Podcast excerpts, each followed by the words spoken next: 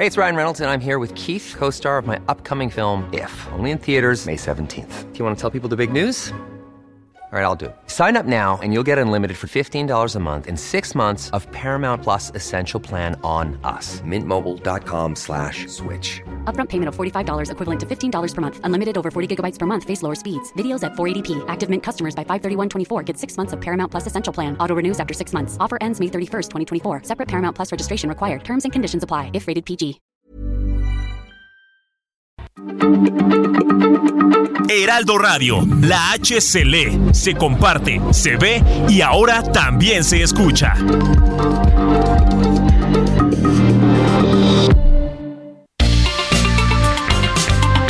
Heraldo Media Group presenta la información y el entretenimiento que usted necesita para estar enterado también en su descanso. Alejandro Sánchez y el informativo Heraldo fin de semana. Por el Heraldo Radio, con la H que sí suena y ahora también se escucha.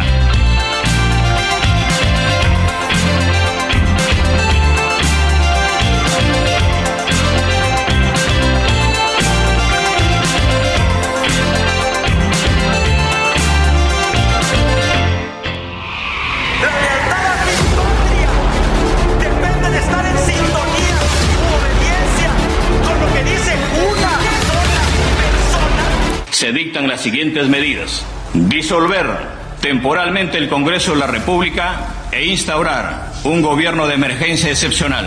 Convocar en el más breve plazo a elecciones para un nuevo Congreso con facultades constituyentes para elaborar una nueva constitución en un plazo no mayor de nueve meses. ¡Oh, izquierda que explota por parte de Jackie! Pone en malas condiciones a la Barbie Juárez. La inestabilidad política en el país no es de ahorita, es de tiempo atrás. Eh, tenemos seis presidentes que van pasando. El tema de adelanto de elecciones ya lo contesté hace un minuto. Eh, las relaciones con los países de la región son tienen que seguir siendo las más idóneas, las más hermanadas. Y le dije que este, hablara con el embajador y que se abriera la puerta a la embajada con apego a nuestra tradición de asilo. Pero al poco tiempo rodearon la embajada y él ya creo que ni siquiera pudo salir, ya lo detuvieron.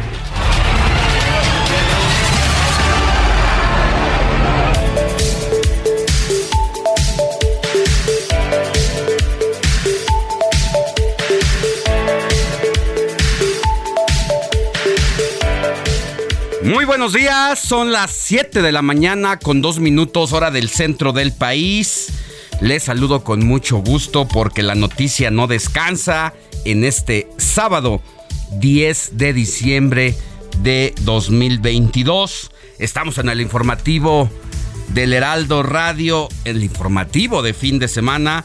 Yo soy Alejandro Sánchez y junto con un equipo de colaboradores que trabaja desde anoche y toda la madrugada le vamos a informar todo lo más importante sucedido en las últimas horas. Y mire, vaya que hay información. Ayer el escándalo de miles de seguidores del cantante Bad Bunny que tenían el sueño de hacer historia para entrar al Estadio Azteca. Horas y horas se la pasaron muchos de ellos casi acampando desde el miércoles en las inmediaciones del Azteca después de haber logrado conseguir sus boletos que no fue nada fácil. Y a la hora que iban a cruzar la puerta del Estadio Azteca para entrar al concierto, les dijeron, pues fíjense que ustedes no pueden entrar porque sus boletos son clonados y no hay lugar para ustedes. Pero ¿cómo? Si yo compré los boletos en Ticketmaster y se lo puedo demostrar. Aquí está mi recibo de pago, la cuenta de la propia empresa que vende estos boletos. Pues háganle como quieran porque simple y sencillamente no van a entrar. Sus boletos son falsos y ahí les va la policía con garrote y todo. Así que ahuecando el ala y regresense por donde vinieron. El espectáculo tardó alrededor de una hora para que empezara y cuando este arrancó, el estadio que iba a ser completamente lleno se veía semi vacío porque es un desastre la venta de boletos en Ticketmaster, la forma en que opera esta compañía. Estamos hablando de un monopolio que decide cuándo vende, cómo vende, a quién le vende y en sus narices además ocurre la reventa y nadie hace nada, nadie dice algo al respecto hasta que les estalló en la cara el asunto porque es uno de los artistas más populares del momento y ya no se pudo tapar el sol con un dedo en este tema. De inmediato la Profeco dio un mensaje porque quedó evidenciado que el problema sí hay casos y es parte del asunto, pero ya no fue de revendedores, fue de la propia compañía que vendió hasta cuatro veces el mismo lugar que le tocaba a una persona que había comprado su boleto de manera legal. Esto ya eh, nos mostró el nivel de corrupción en esta empresa privada y que algo tendrán que hacer las autoridades mexicanas porque el monopolio de la venta de boletos y de los espectáculos pues son francas violaciones incluso a los derechos humanos. Hoy que es el día Internacional de los Derechos Humanos, pues destacar que el derecho a divertirse también está siendo boicoteado, está siendo lastimado por estas empresas que realizan precisamente estos eventos públicos. Le voy a tener todos los detalles de lo que pasó anoche, los testimonios, para que vea el sufrimiento de miles de personas que de un sueño pasaron a una pesadilla. Mi querida Moni Reyes, estamos indignados por esto y por otros temas. La verdad es que no se vale para quienes se esforzaron, compraron, porque además los boletos no estaban nada baratos. Ahorraron, dejaron de hacer algunas cosas, pidieron permisos, etcétera. Sí, la verdad es que Ticketmaster a veces deja, no, no a veces, ya últimamente mucho que desear y no se vale. Y bueno, sí, todo el mundo muy enojado. Ayer nos enteramos y bueno, a nosotros nos toca de la parte periodística informar lo que sucedió simplemente y, y escuchar todas las voces, ¿no? Muy buenos días, Alex. Muy buenos días, mi querida Moni. Robert. Y sí, tan fue así que de inmediato la Procuraduría Federal incitó a todas aquellas personas defraudadas a presentar Su queja. sus quejas, sus denuncias y no le quedó de otra a Ticketmaster más que reconocer que hubo errores. Eso más que un error, es una gandalle, es una violación a los derechos, son abusos. La empresa tiene que ser investigada y sancionada. Roberto Martínez, buenos días. Muy buenos días, Alex, Moni, a todo nuestro auditorio. Estamos arrancando con el informativo fin de semana. Y pues que la gente se ponga en contacto con nosotros si conoce a algún familiar, tiene algún conocido, cómo vivió este asunto, porque el Estadio Azteca fue un caos. Y los alrededores también se tenía mucho de qué hablar porque varios vecinos rentaban sus azoteas, sus casitas para poder escuchar el concierto, ya que no podían entrar al estadio. Hubo terrazas vecinas al Estadio Azteca que alquilaron con taquiza, con cena, con bebida, con, es- con todo para que simple y sencillamente Fuera un se momento lindo. escucharan de rebote.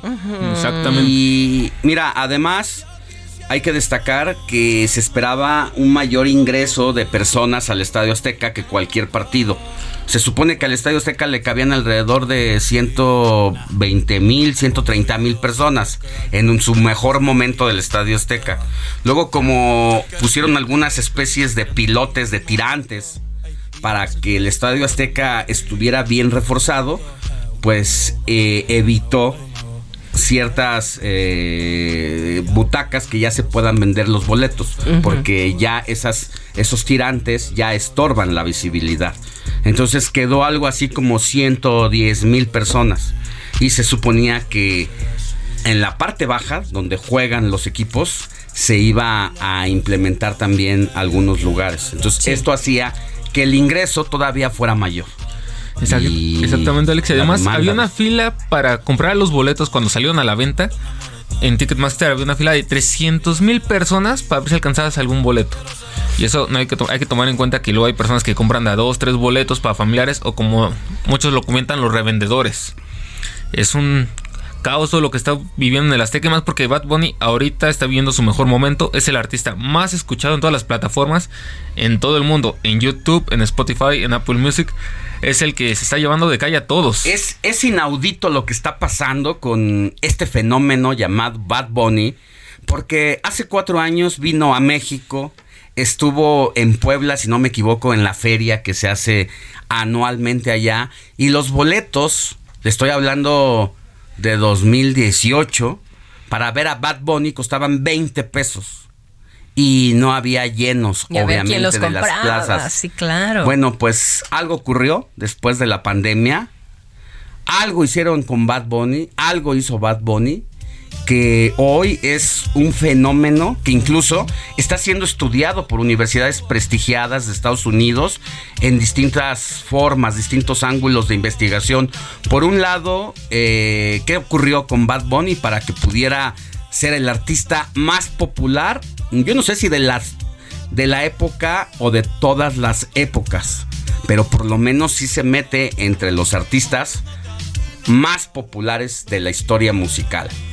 Luego están estudiando el mensaje que ofrece Bad Bunny, porque las letras para algunos son hasta misóginas, entonces no hay una explicación clara de qué hizo este joven para reventarla de esta forma su popularidad reventó hasta Ticketmaster, imagínense. Imagínense. Lo mostró de cuerpo completo a ese centro que realiza espectáculos, que vende boletos. Simple y sencillamente lo exhibió, porque tampoco es algo nuevo por parte de la empresa, como bien lo dices, Moni. Ya venía ocurriendo, pero lo de hoy sí detonó cualquier situación y las autoridades tendrán que poner mano dura a este tipo de empresarios que de por sí tienen el monopolio y luego hacer esto es una vale. gandalle, es un delito. Es un delito porque además todavía te cobran comisión porque te venden los sí. boletos. Entonces la empresa tuvo que salir en la madrugada. En la madrugada, ¿a qué horas, Roberto Martínez, tú Al- que no has dormido? Que a te la has pasado. a la con- 1.35 AM salieron a dar un comunicado donde decían que iban a reponer el dinero de lo que le costó a la gente el boleto. Pero eso no es todo, Alex. Algo que estamos platicando aquí en redacción era el tema de la gente que viene de otros estados. Híjole. En lo que gastan en pasajes, en Hotel. transporte, en gasolina, en el hotel, en todo lo que tenga que ver en estos gastos. Escuchaba yo los venir. testimonios precisamente en la madrugada de las mujeres, de los jóvenes, pero muchas mujeres de todas las edades, ¿eh? no solamente Chavas, chiquillas, no. incluso hasta las mamás de los Señoras. jóvenes llorando. eh, frustradas en la entrada de la puerta del Estadio Azteca, porque no solamente les impidieron el acceso cuando compraste de manera legal tus boletos para ingresar a ver este espectáculo, sino que les echaron a la policía y las trataron como delincuentes y eso es indigno para la vida de las personas que no tuvieron más que el error de haber confiado en una empresa que se supone que es seria y que vende boletos y que tu lugar está asegurado. Y al respecto, Bad Bunny, ¿qué dice? Bad Bunny no se metió en problemas, los artistas no tienen la culpa, los artistas Tienen no van a boicotear a quien los contrata y pues simple y sencillamente tuvo que apechugar el retraso del espectáculo para después salir y ofrecer su concierto y la gran pregunta es ¿qué va a pasar el día de hoy en la noche? Porque es otra fecha considerada Sí. para dar este espectáculo. ¿Qué va a hacer Ticketmaster? Que eso seguramente no lo termina de explicar bien en el comunicado que evite.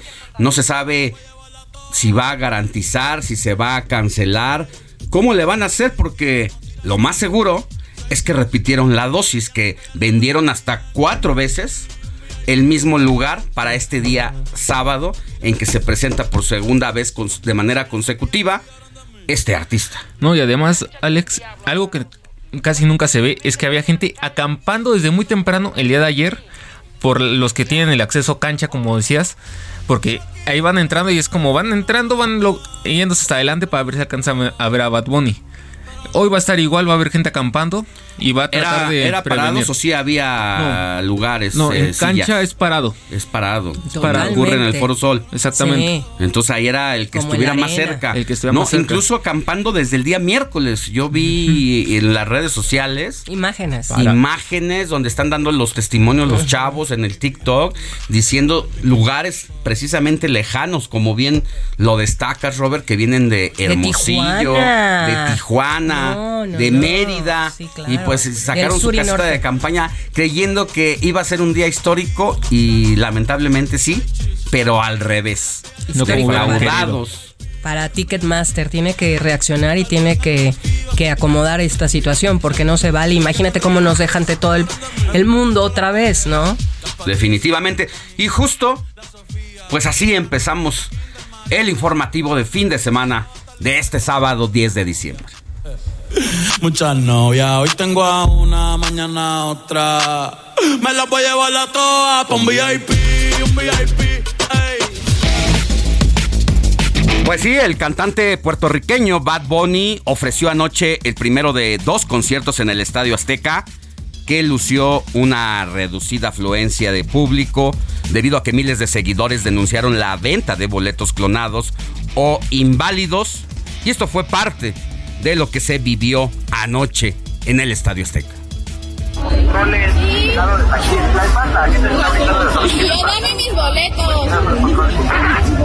No, ya se los está dando al otro. No, el de negro ya se los dio al otro. No, dame mis boletos. No te puedes quedar mis boletos. Y menos hacerlo chicharrón. Ya los está guardando en su bolsa. Dame mis boletos. Que nos devuelvan los boletos. Aunque te muevas, dame mis boletos. Tiene que haber una persona de seguridad que me dé esos boletos, no te los puedes quedar. Dame mis boletos, ¿no? ¿Quién le ayuda a esta chica sola contra estos defraudadores, contra estos organizadores, frustrada, queriendo solamente entrar a ver a su artista favorito? Pero nadie fue para tenderle la mano, para darle una explicación, una solución, porque la chica no compró sus boletos en reventa, se los compró a Ticketmaster. Y al respecto, precisamente la Procuraduría Federal del Consumidor además de solicitarle a las personas que pusieran sus denuncias, anunció que ya solicitó un informe a la empresa Ticketmaster sobre el problema con los boletos de acceso a este concierto y llamó a los afectados a sumarse a una acción colectiva contra Ticketmaster ante la cancelación de cualquier evento o negativas de reembolso. Y mire, en otra información, le cuento que el presidente Andrés Manuel López Obrador minimizó los señalamientos en redes sociales por su apoyo al depuesto expresidente de Perú, Pedro Castilla, y la tendencia de que él es el siguiente. Y señaló que al presidente lo cuida la gente y repitió la frase, uy, qué miedo, mire cómo estoy temblando. Así lo dijo. Ahora, por ejemplo, que pasó este caso lamentable en Perú, ayer en las redes, los conservadores que no nos ven con buenos ojos, más los bots, sacaron un mensaje que dice, sigues tú AMLO, no sé, o algo así, ¿no? Yo nada más les digo a los adversarios que al presidente lo cuida la gente. Posteriormente, el Ministerio de Relaciones Exteriores del Perú acusó una injerencia directa al gobierno de México por las expresiones realizadas por el presidente López Obrador y el secretario de Relaciones Exteriores, Marcelo Ebrard, respecto a la situación política del exmandatario Pedro Castillo. Y es que el presidente de la República envió al embajador de México con representación allá en Perú para que se reuniera con Pedro Castillo y le ofreciera asilo político, traérselo a México para evitar que sea juzgado después de que el mandatario peruano intentó disolver al Congreso de su país. Esta situación pues va en contra de todos los principios de la doctrina Estrada, de no meterse en asuntos de otros países y algo que el presidente suele venir diciendo cuando no le conviene. Oiga, ¿por qué no ha felicitado y ya reconocido al gobierno de Joe Biden? Porque, ¿Por qué no lo ha hecho, presidente? Ah, es que México respeta los principios de la política diplomática y no se mete en asuntos de otros países. Ah, pero cuando se trata de personajes como Evo Morales, les manda el avión presidencial para que se mueva y no se eche a perder ahí el, la máquina, pues manda a rescatarlo, lo trae de regreso. Hoy que ocurrió lo de Pedro Castillo del mismo modo. Entonces, ahí somos o no somos. Y mire, eh, Guillermo Olivera, el abogado de Pedro Castillo, afirmó que a su cliente le dieron una bebida y se sintió atontado, lo que causó que leyera el discurso en que se disolvía el Congreso y declaraba un gobierno de excepción, el cual dijo fue escrito por otros. Habla el abogado Guillermo Olvera que yo sé es que cuando leyó el expresidente ese mensaje escrito por otros, unos minutos antes le dieron una bebida. Le dieron una bebida. Usted está asegurando que el expresidente sería... me lo ha dicho la persona que me ha llamado, que le dieron una bebida eh, y, que esa, no, le dieron una bebida, una supuesta agua, y que después de beber el agua se sintió como atontado. Por eso es que leyó. Y mire, en otros asuntos de México, el presidente del Instituto Nacional, Lorenzo Córdoba, llamó a los senadores para revisar a detalle el llamado Plan B de la reforma electoral que apareció después de ser votado en la Cámara de Diputados, entre comillas, con un, error. Dicen en presidencia que fue un duende el que se metió y escribió algo diferente a lo que se votó, porque estaban haciendo trampa alguien para desaparecer a los partidos políticos cuando alcanzaran bajos resultados en los procesos electorales. Esto eh, que dice Lorenzo Córdoba de llamar a los senadores a revisar a detalle el plan B eh, como el blindaje a los partidos políticos para que no pierdan su registro nacional aunque no alcancen el 3% mínimo de la votación total, lo que pondría en riesgo la calidad técnica de las elecciones. Mire, usted puede estar de acuerdo conmigo en que tenemos mucha burocracia partidista y pocos, casi nulos, personajes de la política dignos que nos representen. En eso podemos estar de acuerdo. En lo que no estamos de acuerdo es que se hagan trampas, que intenten sorprender con redacciones que no fueron votadas en el poder legislativo para que luego aparezcan en pues en una ley, imagínense. Y le cuento que en más asuntos electorales, las corcholatas siguen en su búsqueda de ganar adeptos. ¿Qué hicieron esta semana para mantenerse vigentes? Más adelante les tenemos todos los detalles de los políticos que aspiran a la candidatura presidencial por el 2024. Y en otros temas, la UNAM informó que un grupo de encapuchados entró anoche a las oficinas de Ciudad Universitaria donde causaron daños en inmuebles, detonaron explosivos y prendieron fuego al mobiliario además de sustraer equipos de cómputo, radiotransmisores, fotocopiadoras y aparatos médicos. Le digo que la noticia no descansa. Hay mucha información, aunque sea en fin de semana.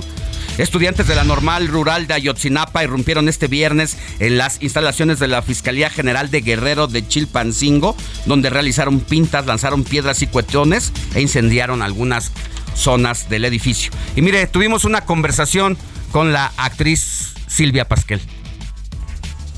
El momento de las redes sociales, ¿cambia la televisión mexicana? Claro, claro que sí. Con las plataformas, pues ya hay muchas opciones, muchísimas. Es- o sea, es difícil ya este, mantener a un, a un público en un, un canal de televisión normal cuando hay una oferta como estas, ¿no?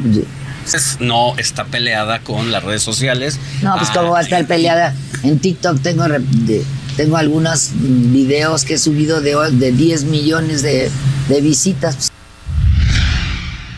Vamos a una pausa y volvemos con más.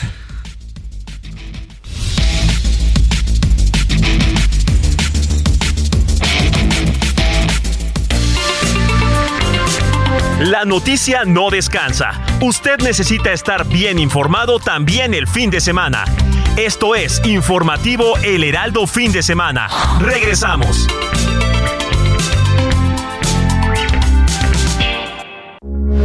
Heraldo Radio, con la H que sí suena y ahora también se escucha.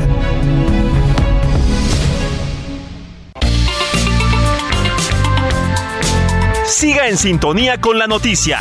Alejandro Sánchez y el informativo Heraldo Fin de Semana. Continuamos.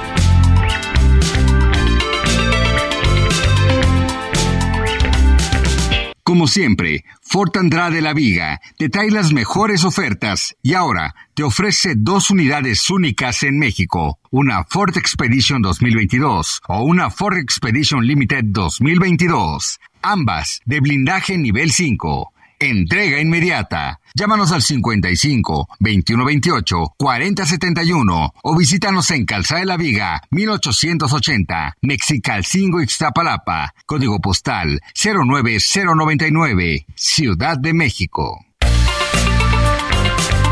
El informativo fin de semana también está en Twitter. Síguenos en arroba fin de semana HMX.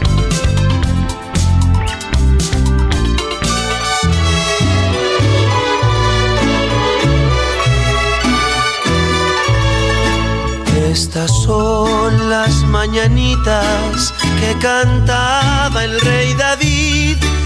A las muchachas bonitas se las cantamos aquí. Despierta, mi bien, despierta. Mira. Mi querida Moni Reyes, ¿a quién tenemos que correr a abrazar en este sabadito 10 de diciembre? A Loreto, mi querido Alex y Robert. Loreto. Doña Loreto. Ah, se oye. No. pe- pero es, es, Es Santa. femenino. Es Santa Loreto. Femenino. Santa Loreto, Ah. ajá. Muy bien. Bueno, ¿verdad? Vamos a conocer la historia de esta Santa Loreto. Todos con gusto y placer a felicitarte. ¿Qué pasó, mi DJ? Cuenta la historia que esta santa vivió en la casa en donde María vivió junto a Jesús y José en Nazaret, que se trasladó en el año 1291 hasta la región de Croacia. Tras permanecer tres años aquí, la casa fue trasladada de nuevo hacia Italia. Pero los vecinos de la zona levantaron un altar en medio de un bosque de laureles, motivo por el que se le atribuyó el nombre de la Virgen de Loreto. Aquí pasó un tiempo mucho menor hasta volver a ser desplazada a otro punto del mundo, debido a los asaltos de bandidos contra los peregrinos. Por ello, los propios ángeles volvieron a transportar la casa hasta la colina, que era propiedad de los condes Estéfano y Simeón, aunque este nuevo destino tampoco pudo ser duradero debido a riñas para decidir quién sería el dueño de la propiedad. Finalmente, ahora sí que la Santa Casa con Loreto encontró su lugar en un monte italiano de Recanati, donde levantaron un santuario ya en el siglo XIV. A ver, Robert, ¿por qué me miras así? ¿No te gustó la historia de esta Santa Loreto? No, no, sí, sí me gustó. No, es que me, me Ahora no la otra- latigaron y ni la... Es lo que- es lo que estaba está- pensando. Está pensando en ¿Te que gusta? eliminaron a Brasil. Ah. Eliminan a Brasil, Ay, estás casi eliminan a. Argentina. No, mi Robert. Las sorpresas del mundial, mi querida Moni. Las sorpresas del mundial y bien yo decía hay que manejarnos con buenas vibras, pero la verdad que ni eso funcionó. ¿Ves? Tenías razón, mi No, querido. Moni, pues es que- Mi querido Alex. Pues estaba muy claro el cuadro y el momento en que estaba viviendo la selección. Si tú eres más realista, Un poquito. yo soy Y bien mira soñadora. que, que me, estos eventos los disfruto mucho, me gustan, pero hay veces que no. Sí. Ni a fuerza no se puede. Ni los zapatos. Por eso ahorita, mi querido DJ se de los desabrochó. No. Que no le quedan ni los zapatos a fuerza, ¿verdad? Ay, Miki, que siempre andamos eh, tomándolo como un apoyo para cuando estamos transmitiendo en vivo. Bueno, a ver, además de Loreto no saben quién, ¿eh? Eulalia, Eulalia, Guzmán. Eustacio, Gregorio, Julia, Lucas, Mauro, Agustín, Melquiades, el Brian. El Brian. El Brian también es su santo. Allí en mi pueblo hay muchos. El Brian, eh, allá en su pueblo, ¿de qué? En- Ahí- de Allí qué en pueblo? Iztapalapa hay muchos. Hay De muchos. Iztapalapa para el mundo, los Iztapalapa Brian. para el mundo. Los Brian. Del- Acá también El por. Brian, el Kevin, ¿no? No, el el- Kevin. no, nada más el Brian y el Sidney. Ah, el Ah. Sidney, mira. Pues a ¿Cómo te todos ellos. Pues me llamo Sidney Sid- Pérez. Sidney Reyes. Ay, qué horror, no. no. Suena, suena, suena pesado. Suena pesado, suena muy, muy triste. Pero vamos a echarle ganas este sabadito. Y además les quiero decir que hoy es el Día Internacional de los Derechos, además de los humanos, de los animales. Pues es que hemos estado haciendo un esfuerzo como humanidad de manera constante, tratando de alcanzar esta, esta plenitud que te ahora te da la que te da la Carta Magna, la Constitución, pero hay nuevos desafíos, Moni, todo el tiempo. Claro. La pandemia, los colapsos financieros en el mundo, la, los cambios del cambio climático, todo esto La hambruna. lleva a que, pues porque al final de cuentas la felicidad está relacionada con los derechos humanos. Así es. En la medida que uno busca tener bienestar, felicidad, hay un tema que va de la mano con eso que se llama los derechos humanos y es constante. Así es, y es constante. qué bueno que los seres humanos también se han preocupado por dar derechos y reconocimientos también a los animales. Pues sí, entonces ya estamos hoy en este 10 de diciembre, tanto los derechos humanos y los derechos de nuestros perrijos, pegatitos, perrigatos o, o por ahí, ¿no? ¿Cómo ven? Como lo quieran llamar. Sin Como le importar su quieran raza. llamar. Así es que hay que tratarnos bien hoy, por favor. Muy bien, pues un abrazo para toda la humanidad, para todos los que nos escuchan, para que no se nos olvide y no normalicemos situaciones. Ayer me tocó estar en la presentación de un libro de derechos humanos, me tocó ser moderador y estuve en un conversatorio de derechos humanos precisamente por el día de hoy que organizó la alcaldía de Coyoacán, me invitaron ahí y justo es lo que se decía. Algunos abogados, doctores en derecho, decían, es que por ejemplo si tú quieres entrar al baño y te cobran en una gasolinera o donde vayas, pues eso es una violación a los derechos humanos. Claro. Entonces, está permanente en el día a día, en la cotidianidad, en todo lo que haces. Hay quien se pasa, aguas, sí. quien se pasa de rosca, como dice el. Procurador Federal del Consumidor, y a ver si esta frase que suele soltarla los lunes en la mañanera, que es cuando le toca ir y estar con el presidente de la República, pues a ver si dice que los de Ticketmaster se pasaron de rosca y les da manita dura para meter en orden a esta empresa de eventos, porque lo que hicieron ayer en la noche sí fue manchado. Y lo que van a hacer el día de hoy, ¿qué va a ocurrir? Pues todavía seguimos con A la esas dudas. expectativa, esperemos que todo bien. Robert. Este, exactamente, Alex. También ya tenemos algunos mensajitos Ah, del ya público. ve, dame Por mensajes si- que- ya dame tenemos buenas algunos saludos porque ya es que la semana noticias. pasada se nos quedaron algunos. Ay, no, Sí. no, no, a ver. No, no, hay que darle salida. Ya Salida, tenemos- trámite. Tenemos uno de la señora Vicky. Buen día, Alex y señorita Moni. Y a todo el personal que conforma su exitoso programa. Los amo y los escucho desde Monterrey, Nuevo León. Mil bendiciones. Muchas gracias, Vicky. Mira, qué, qué bonito que nos Que nos ame. Eh, estamos transmitiendo allá en Monterrey, también por el Heraldo Radio, por el 97. punto- 99.7 de FM, entre otras plazas en todo el país. ¿Qué más, Robert? También tenemos un mensaje de Angie. Un gran día desde la delegación Benito Juárez. Amanece fresco y soy su fan. Bien. Ah, saludo, Angie. Por otro lado, nos dice Laredo Smith. Ya saben que es nuestro fan número one. Alex Money, Robert, buenos días. Presente. Laredo Smith, escritor desde McAllen, Texas. Oye. desde Texas, mi querido Alex. Pero además ya nos mandó, ya voy a decirlo así, Don Laredo Smith, porque ya nos mandó una foto. Exactamente, Alex nos mandó una foto saludándonos y bien sonrientes. escuchando el Ándale. informativo Un- fin un de semana. Ya Don lo Laredo que nos hace el favor de sintonizarnos sábados y domingos, todas las mañanitas. Se despierta con nosotros escuchando Claro, las noticias. dice, la, porque la noticia no descansa. Yo espero los comentarios y las críticas de la noticia. Eso, eso es lo más in- Sí. importante es dar noticias, de decir esto pasó, pero creo que también vale la pena a veces tener una posición Ajá. en torno, puedes estar o no de acuerdo, pero hasta cuando no estás de acuerdo en la posición sobre un tema, ayuda y sacude a reflexionar. Así es. Y bueno, Laredo Smith desde Texas, desde este estado americano. Y sabe por dónde nos escucha www.elheraldodemexico.com.mx. Para todo el mundo.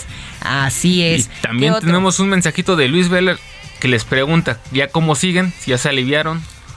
Ay, vamos, mira. Bueno, a ver, Alex, Moni, ya. ¿tú, ¿tú cómo yo, vas? Yo voy mucho mejor, ¿Estás muchas a un gracias. 90? No, a un 80 y... Un 85. Ocho- ¿85.7? ocho- Ah, 80 no, y- mira. A un 98.5. Ah, eso.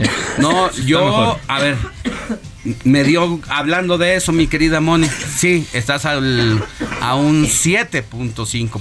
Eh, yo hace cuatro semanitas estuve con un gripón que me tumbó en cama y tres noches la pasé su- sudando y, temblando. Claro.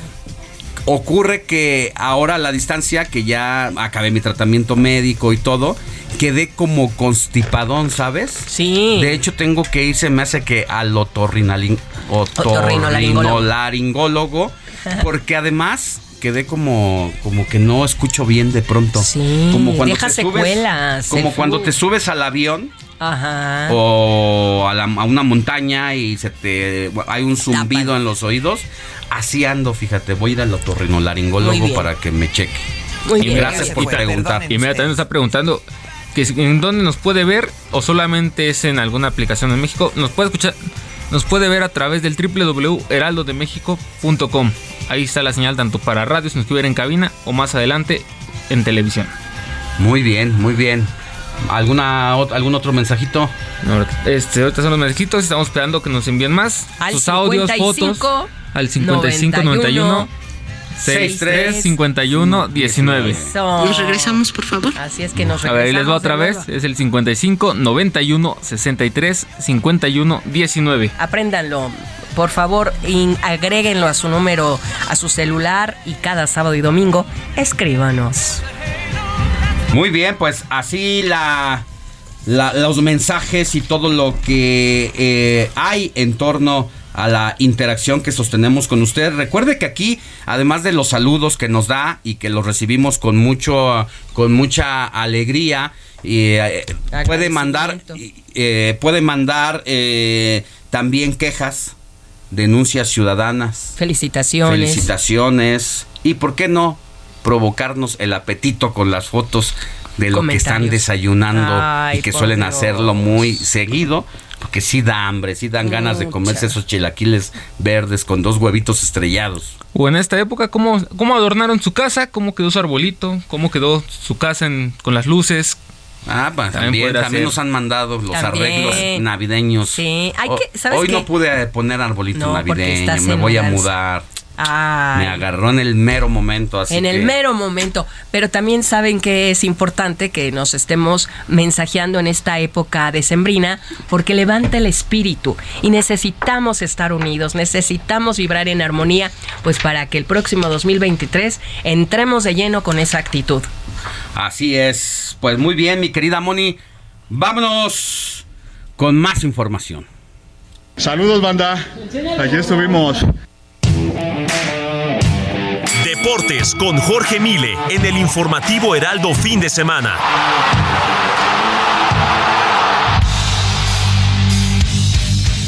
Vaya sorpresas que nos depara el Mundial, la favorita para ganar la corona de Qatar 2022. Mi querido Jorge Mile fue eliminada y la otra potencia también futbolera, la de Argentina, por nada y se nos va, mi querido George. Muy buenos días.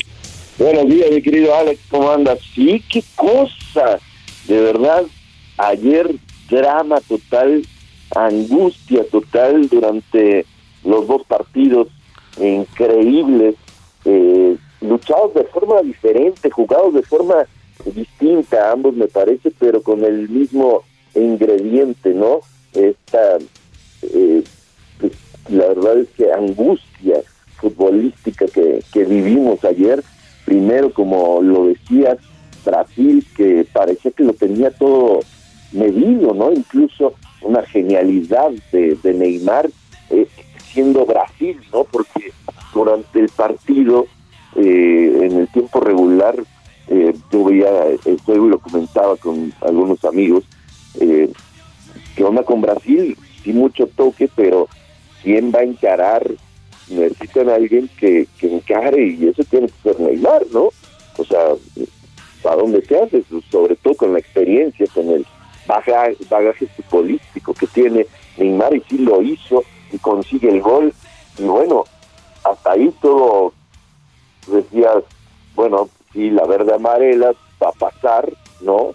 Y vendrá esta semi soñada, ¿no? Contra Argentina, que suponemos que también lo logrará, pero no, de verdad que... Le haya Croacia- pasado a Brasil, mi querido Jorge, se ensoberbeció. ¿El equipo rival realmente No, no, sorprendió o todo? Sí, creo que todos, eh, y ahora nos queda bien claro, eh, hicimos un nada a, a Croacia, no no no los eh, los los de, de verdad los, hicimos nada, o sea, pensamos, bueno, es Brasil, traen un, un ritmazo jugando, están en su mundial, hace 20 años que no levantan la copa, eh, todo indica que van a ser sólidos candidatos para ser campeones. Y Croacia, bueno, Croacia ahí está, ¿no? A ver, a ver, nunca pusimos el freno y dijimos, oye, son los subcampeones, ¿no? Eh, esto- estos tipos tienen experiencia, juegan Champions todos. Eh, Modric es un, es un hombre que te va a hacer una, en algún momento te va a hacer una. No sé, eh, creo que no, no valoramos como debimos, y hablo de todos, a, a Croacia. Y hoy que tenemos el resultado, a, a toro pasado es fácil decirlo, pero la verdad es que faltó análisis, faltó cabeza eh, al, al calificar a Croacia eh, de forma tan íntima ante, ante Brasil y sobre todo que, bueno, viene esta genialidad de Brasil, dices 1-0, vámonos de aquí, ¿no? Definitivo. Croacia nunca baja los brazos.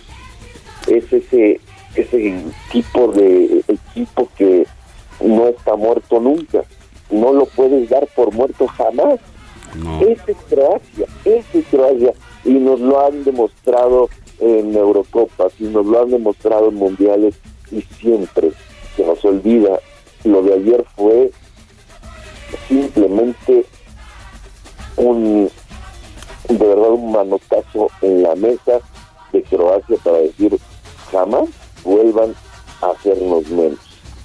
Cuando, hablemos, cuando hablemos de Croacia a partir de ayer, todo mundo tiene que darle el lugar que merece Croacia porque lo han ganado así, ¿no?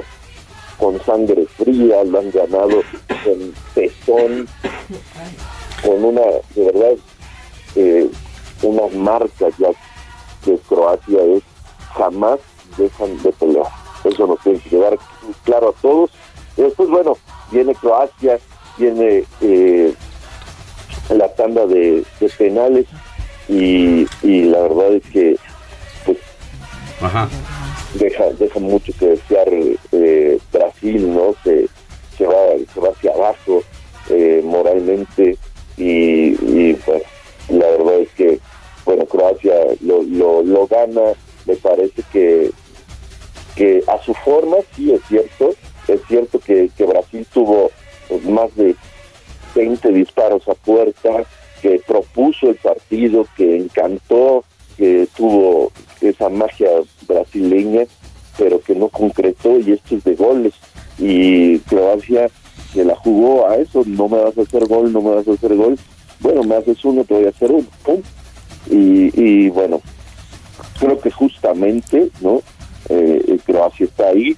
Y bueno el- en el otro partido también qué drama no Bien. Eh, Argentina gana como un buen tango no este el tango siempre es, así no me parece que igual no Argentina lo, va midiendo eh, va haciendo su partido va entrando en ritmo se enchufa al final lo hace muy bien.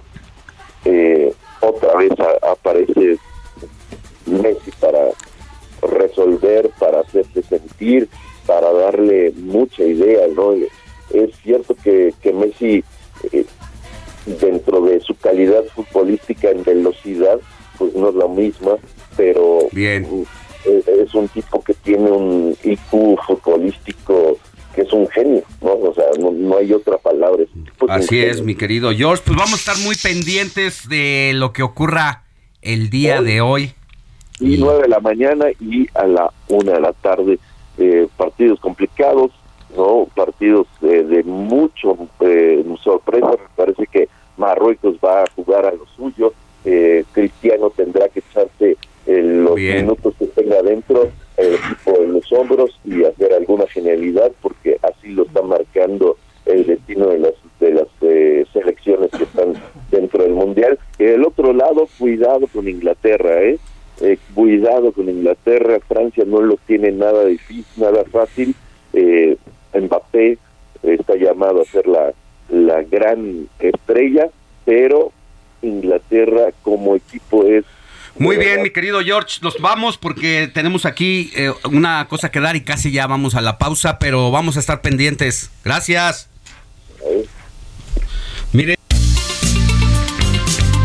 El informativo fin de semana también está en Twitter.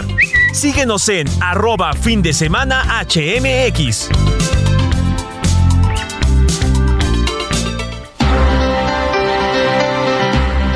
Mire, con el objetivo de continuar mejorando la situación de las niñas y niños en México, Fundación Grupo Andrade va a realizar el sorteo de un auto Aveo LS 2022 nuevo de agencia.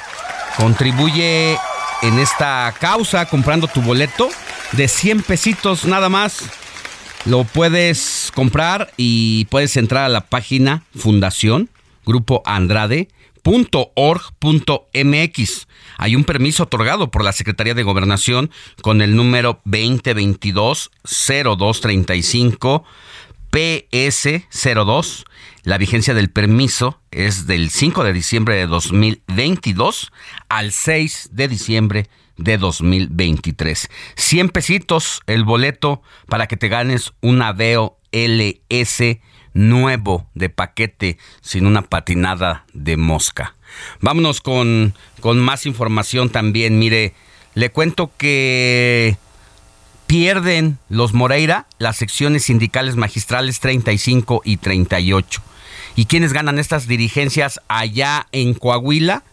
Gente cercana a Ricardo Mejía Verdeja. Las secciones magisteriales eran el principal pilar del Moreirato y eran controladas desde hace 18 años por Carlos Moreira, hermano de los exgobernadores. Este viernes se llevó a cabo en Coahuila la elección para renovar la dirigencia de las secciones 5, 35 y 38 del CENTE, proceso interno regido por los estatutos del Sindicato Nacional de Trabajadores de la Educación, que se postergó, entre otras razones, durante dos años debido a la pandemia del COVID-19 y es de destacar que por primera vez en 18 años el sector crítico del magisterio del Estado que se ha fortalecido y articulado en torno a Ricardo Mejía Verdeja ha ganado al sector oficialista coordinado por Carlos Moreira con el loyo del gobierno local. Así las cosas pues ya casi nos vamos, mi querida Moni Reyes. Ya nos vamos. Bueno, seguimos en, en, radio. Nos vamos a la tele, por si gustan, Canal 8, Televisión Abierta, Easy 156 y 161 también por Sky. Ah, y también todas nuestras plataformas en la arroba El Heraldo de México, en www.heraldodemexico.com.mx, ahí nos pueden ver. Así es. Y si también prefiere la magia de la radio, pues aquí quédese, por aquí seguimos, aquí seguimos. escuchándonos porque hay mucha información. Eh, le vamos a, a, dar todo, todo más a fondo de lo que pasó el día de ayer en el Estadio Azteca. Y estará Silvia Pasquel. Y estaremos Qué a maravilla. Silvia, a Silvia Pasquel. Vámonos a una pausa y volvemos con más información. Titi me preguntó si tengo muchas novias. Eh.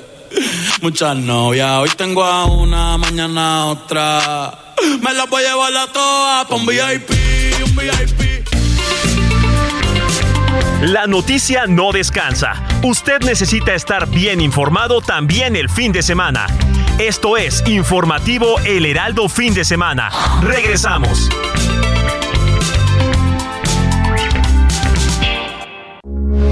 Heraldo Radio, con la H que sí suena y ahora también se escucha. Las corcholatas siguen en búsqueda de ganar adeptos. ¿Qué hicieron esta semana para mantenerse vigentes? Más adelante le tendremos todos los detalles. Esta semana charlamos con Silvia Pasquel. Nos confesó los momentos más importantes de su trayectoria, que es de más de 70 producciones, y cómo se ha ajustado a los nuevos formatos de entretenimiento.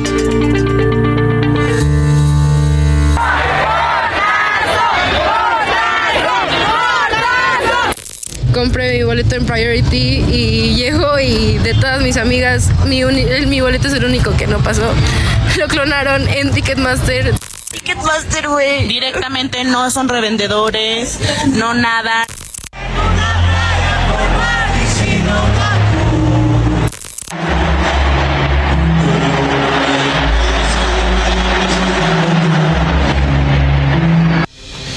Bueno, pues estábamos escuchando algunos testimonios de personas defraudadas por esta empresa de Ticketmaster que sobrevendieron los cupos que iban a ingresar allá al Estadio Azteca.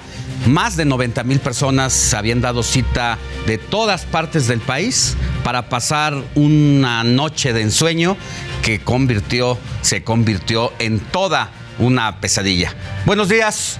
Yo soy Alejandro Sánchez y porque la noticia no descansa, así seguimos con el informativo de fin de semana de este sábado 10 de diciembre.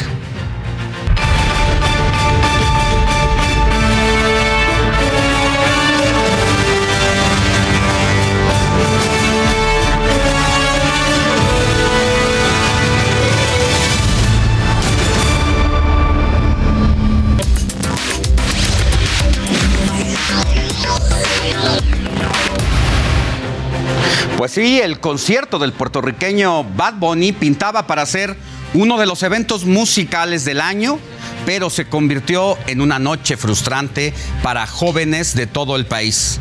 Ese esfuerzo por ver a su ídolo de poco o nada sirvió, pues debido a una mala organización, pésima en el boletaje, no pudieron ingresar. Y aquí le presento la crónica de los hechos. Necesito que grabes, graba todo esto. Gra graba, graba, tienes que grabar. Oye, no.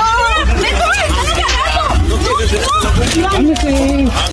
Lo que parecía una noche de ensueño para miles de fanáticos de Bad Bunny terminó en caos, tristeza e inseguridad. Una vez más, Ticketmaster falló en su sistema de boletaje y no dio la cara.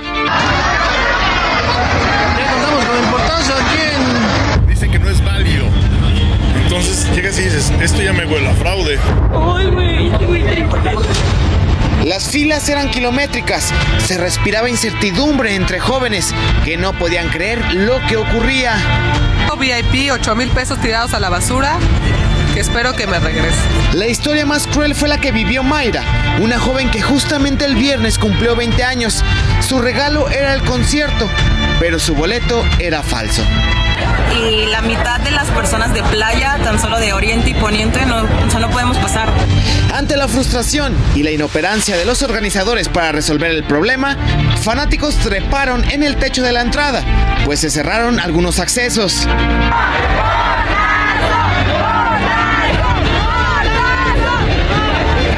Final, el concierto se retrasó por más de una hora y media, y a pesar de eso, el espectáculo arrancó semi vacío.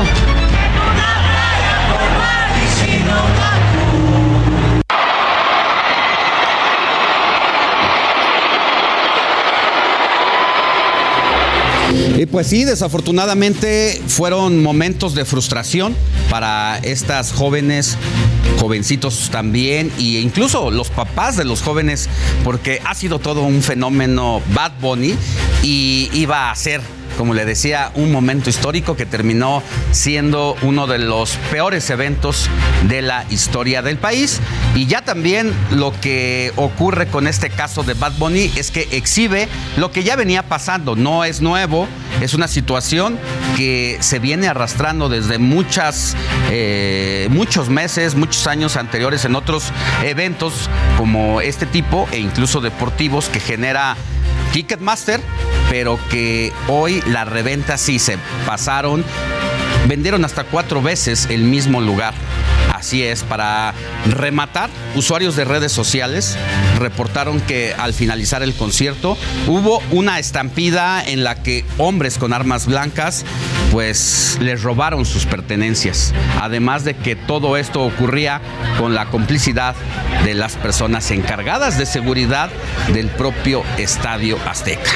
Y ya que hablamos de seguridad de miles de personas que fueron estafadas debido a que sus entradas eran falsas, ya que a pesar de comprar los boletos en Ticketmaster, pues resultaron clonados. Por lo anterior, el Estadio Azteca mandó un comunicado donde confirmó que se detectaron anomalías en los boletos, situación que los orilló a cerrar algunos accesos. Y por su parte, la Procuraduría Federal del Consumidor exigió a Ticketmaster que tenía que aclarar esta situación.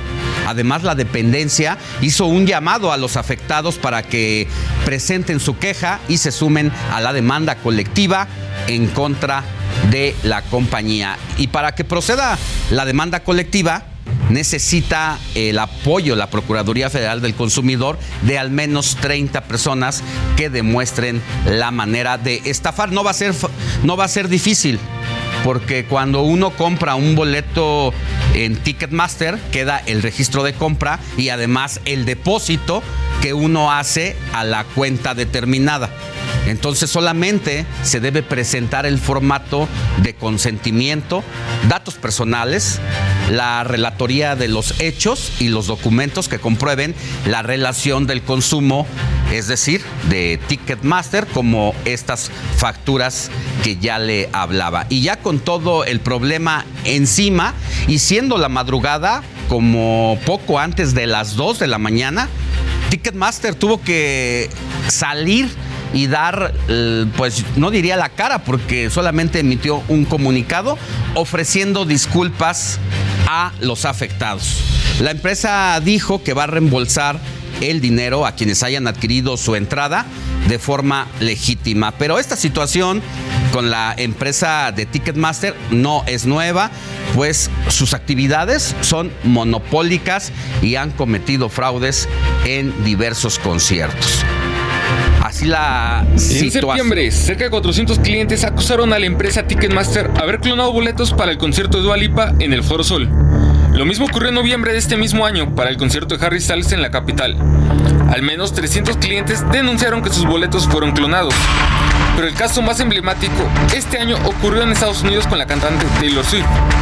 Ticketmaster retrasó las ventas en línea a miles de usuarios que al lograr entrar al sitio encontraron el boletaje agotado. Por si fuera poco, Ticketmaster infló los precios en preventa. Para el Heraldo Media Group, Roberto Martínez.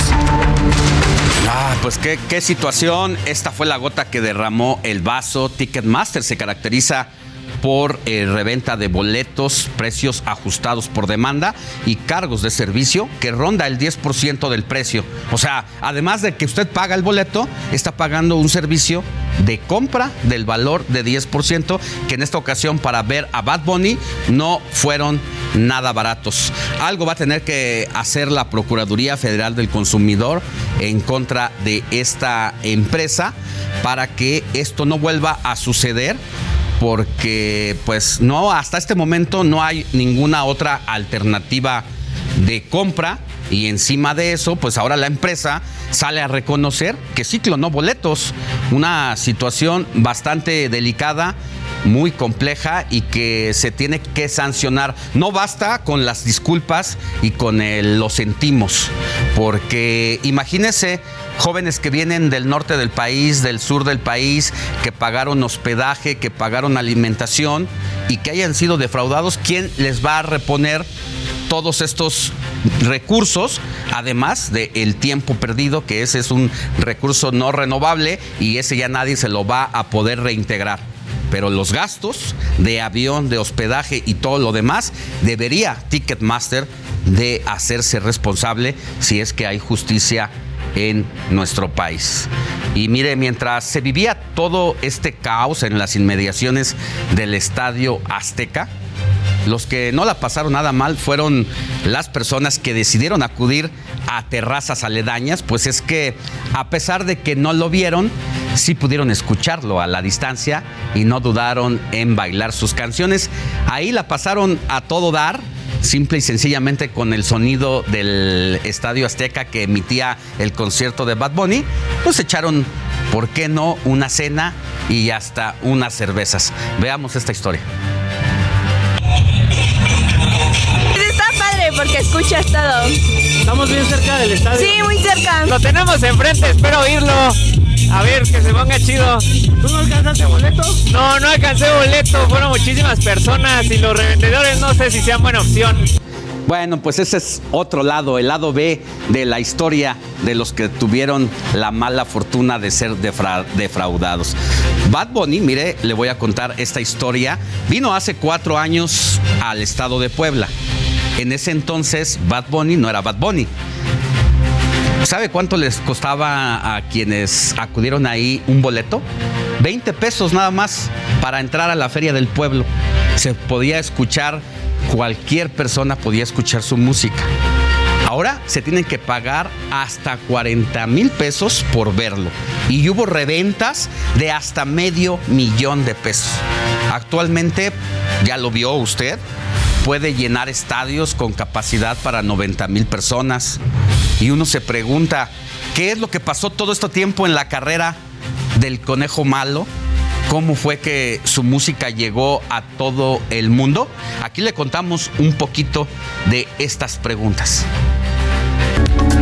Le llaman el rey del perreo porque en sus conciertos nadie puede dejar de bailar. Me la voy a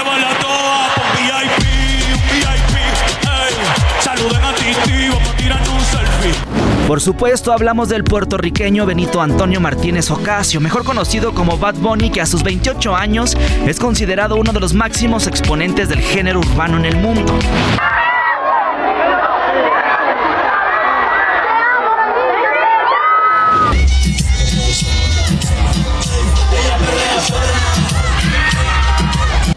Aunque hay muchos representantes del género urbano que han tenido éxito mundial, Bad Bunny ha roto esquemas. Pasó de ser el niño que a los 14 años componía canciones, estudiante y trabajador de un supermercado, a ser la figura del momento.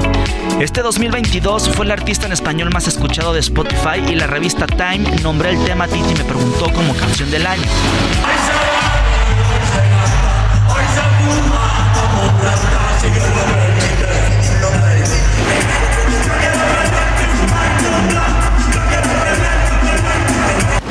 Actual gira World's Hottest Tour se posiciona como la más taquillera por un artista latino, recaudando 304.1 millones de dólares en 41 shows.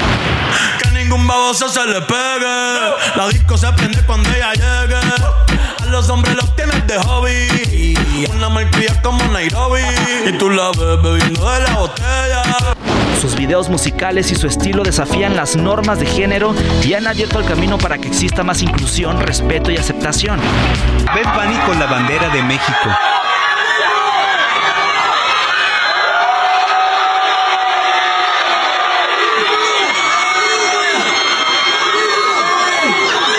Quizá por eso, por romper esquemas en la música, el conejo malo se ha seguido por tantos en México y en el mundo. Antonio Anistro.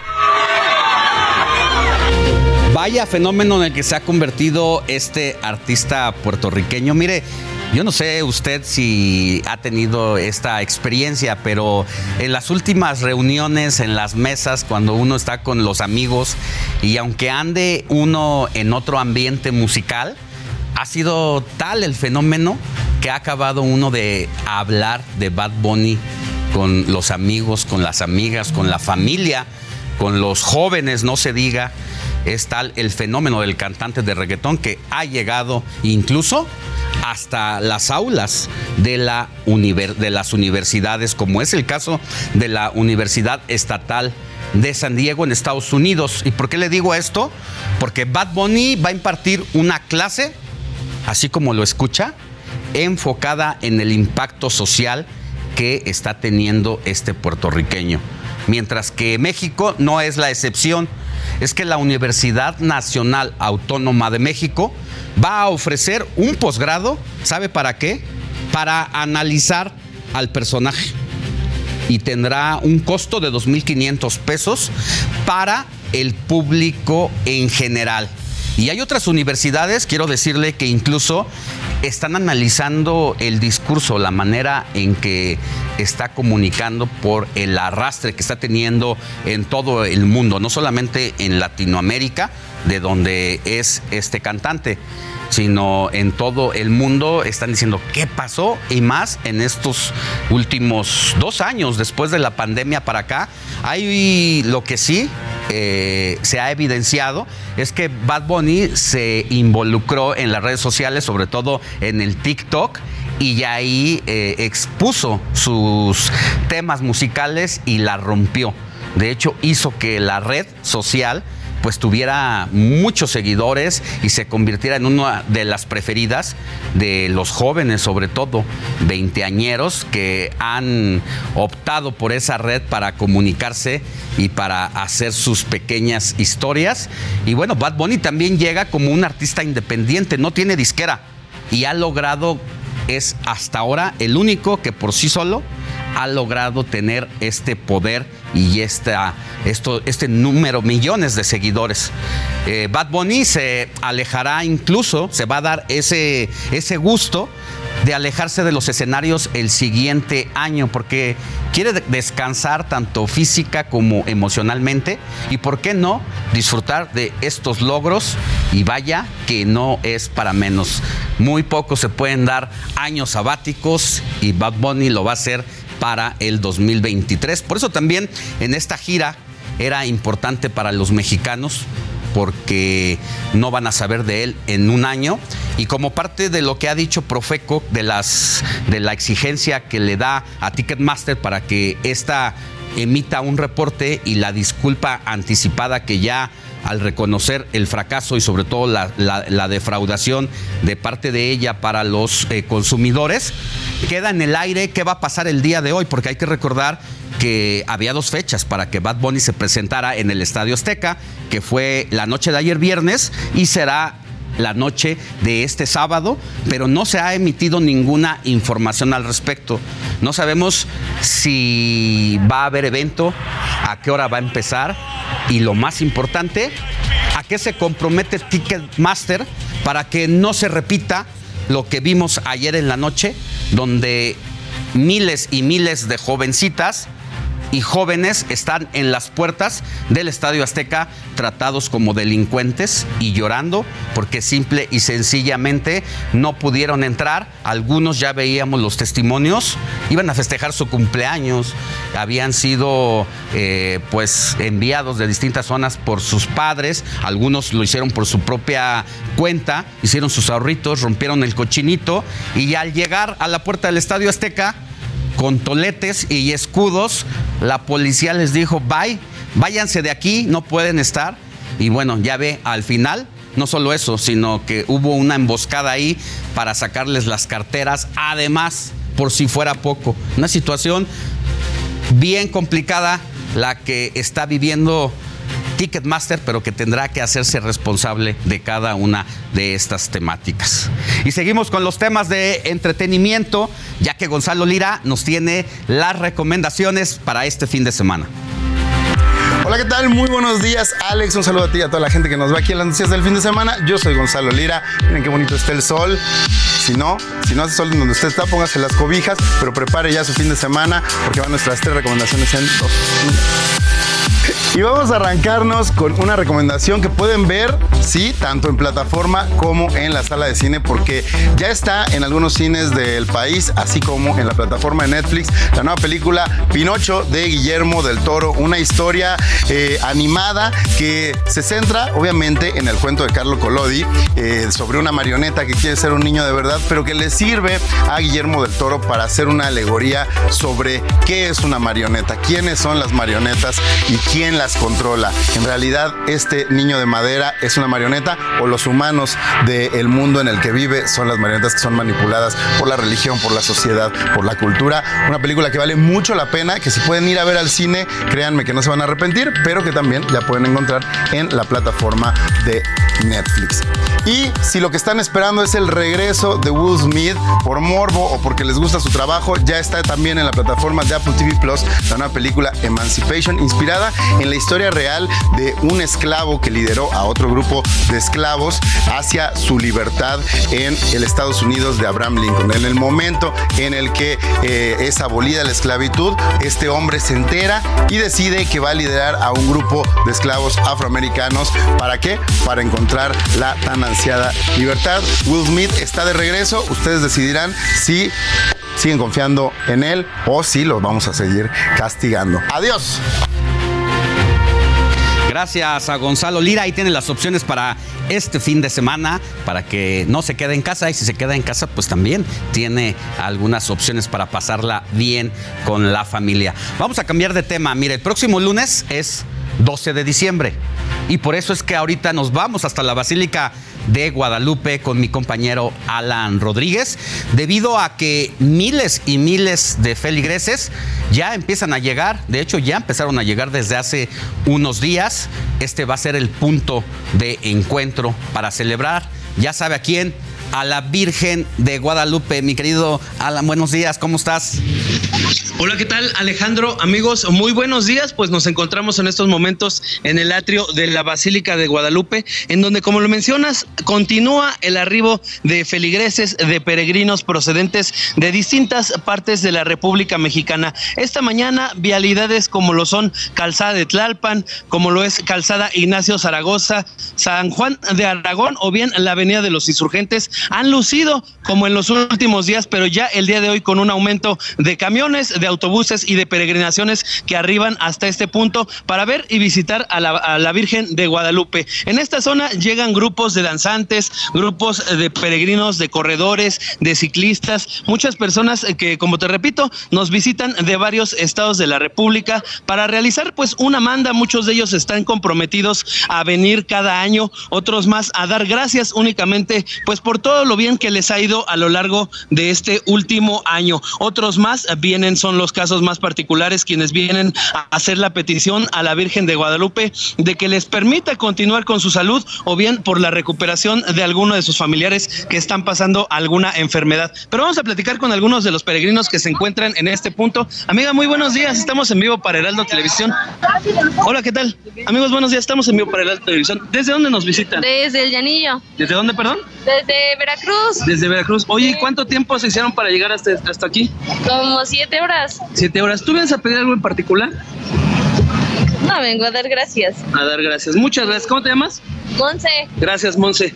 Es parte de la gente que viene todos los días eh, desde el primero de diciembre, que cuando inicia pues el arribo ya más fuerte de los feligreses, de la gente que viene aquí a vivir el fervor guadalupano. Son miles de personas las que todos los días han arribado hasta este punto y se espera que el día de mañana, así como el próximo 12 y hasta el 13 de diciembre, sean millones las personas que se sumen y que cuenten aquí, eh, pues que han visitado este templo guadalupano, uno de los más importantes de Latinoamérica. También hay personas visitando los otros templos que se encuentran aquí en la zona del Cerro del Tepeyac. Y pues bueno, todo, eh, todo esto se encuentra ya coordinado por un fuerte operativo de la Secretaría de Seguridad Ciudadana, también la alcaldía de Gustavo Madero y el gobierno de la Ciudad de México, quienes están facilitando que todas las personas pues vengan aquí hasta este punto. Hola amigo, buenos días, ¿cómo te llamas? ¿Cómo te llamas? Gustavo Flores. Gustavo, ¿desde dónde nos visitas? Desde eh, Libres Puebla. Oye, hermano, ¿cuánto tiempo te hiciste para venir aquí a este punto? Dos días. Dos días. ¿Cómo se vinieron En- caminando? En bicicleta. En bicicleta. ¿Cómo fue su peregrinación? ¿Fue difícil? ¿Fue duro el camino? Sí, fue algo difícil. Esta mañana, ¿cómo sintieron el clima? Mm, algo fría, fría, fría. ¿Tú estás pagando alguna manda? ¿Vienes a pedir algún favor en especial? Un favor a la Virgen. ¿Cuál sería si nos pudieras compartir? Que haya paz en la familia. ¿Quisieras mandar un saludo a tu familia que te está viendo, que te está escuchando? Sí, un saludito a mi familia. Muchas gracias. ¿Cómo te llamas? Gustavo Flores. Gracias, Gustavo. Pues bueno, amigos, como podemos observar, es parte del ambiente que se vive aquí en la Basílica de Guadalupe. Están llegando los músicos, están llegando, eh, pues también todas las peregrinaciones procedentes de distintas partes de la República. Por lo pronto, Alejandro, amigos, es el reporte que tenemos. Continuamos al pendiente de la información que ocurre aquí en la Basílica de Guadalupe. Vamos a volver contigo más adelantito, Alan, para seguir conociendo estas historias. Cada persona tiene una historia, algo que pagar o que pedir. Heraldo Radio, la H se lee, se comparte, se ve y ahora también se escucha.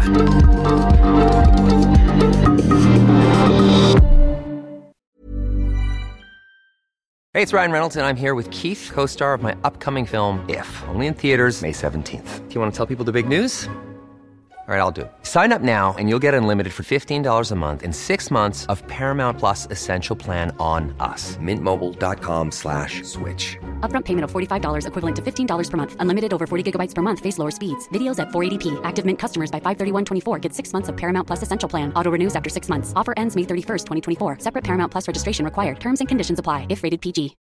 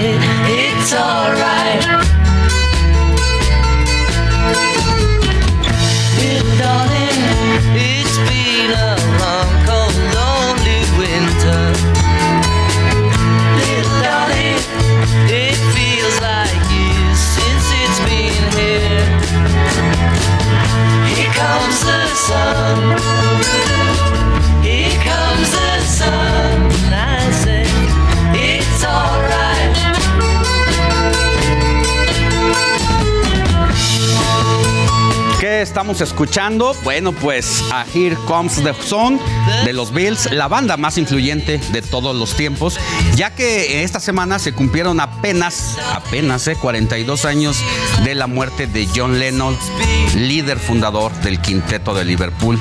Sin duda se trató de un hecho que sacudió al mundo entero, sobre todo porque quien terminó con la vida del artista era un súper fanático de su música.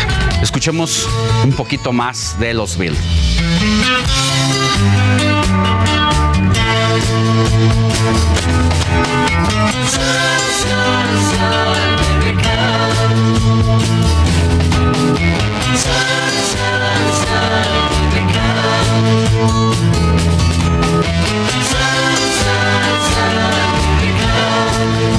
Son las 8 de la mañana con 32 minutos hora del centro del país. Estamos de regreso en el informativo de fin de semana. Le tengo información importante porque la Fundación Grupo Andrade sigue con sus esfuerzos para apoyar a la niñez. Veamos. Fundación Grupo Andrade, nuestros niños y niñas nos necesitan, presenta.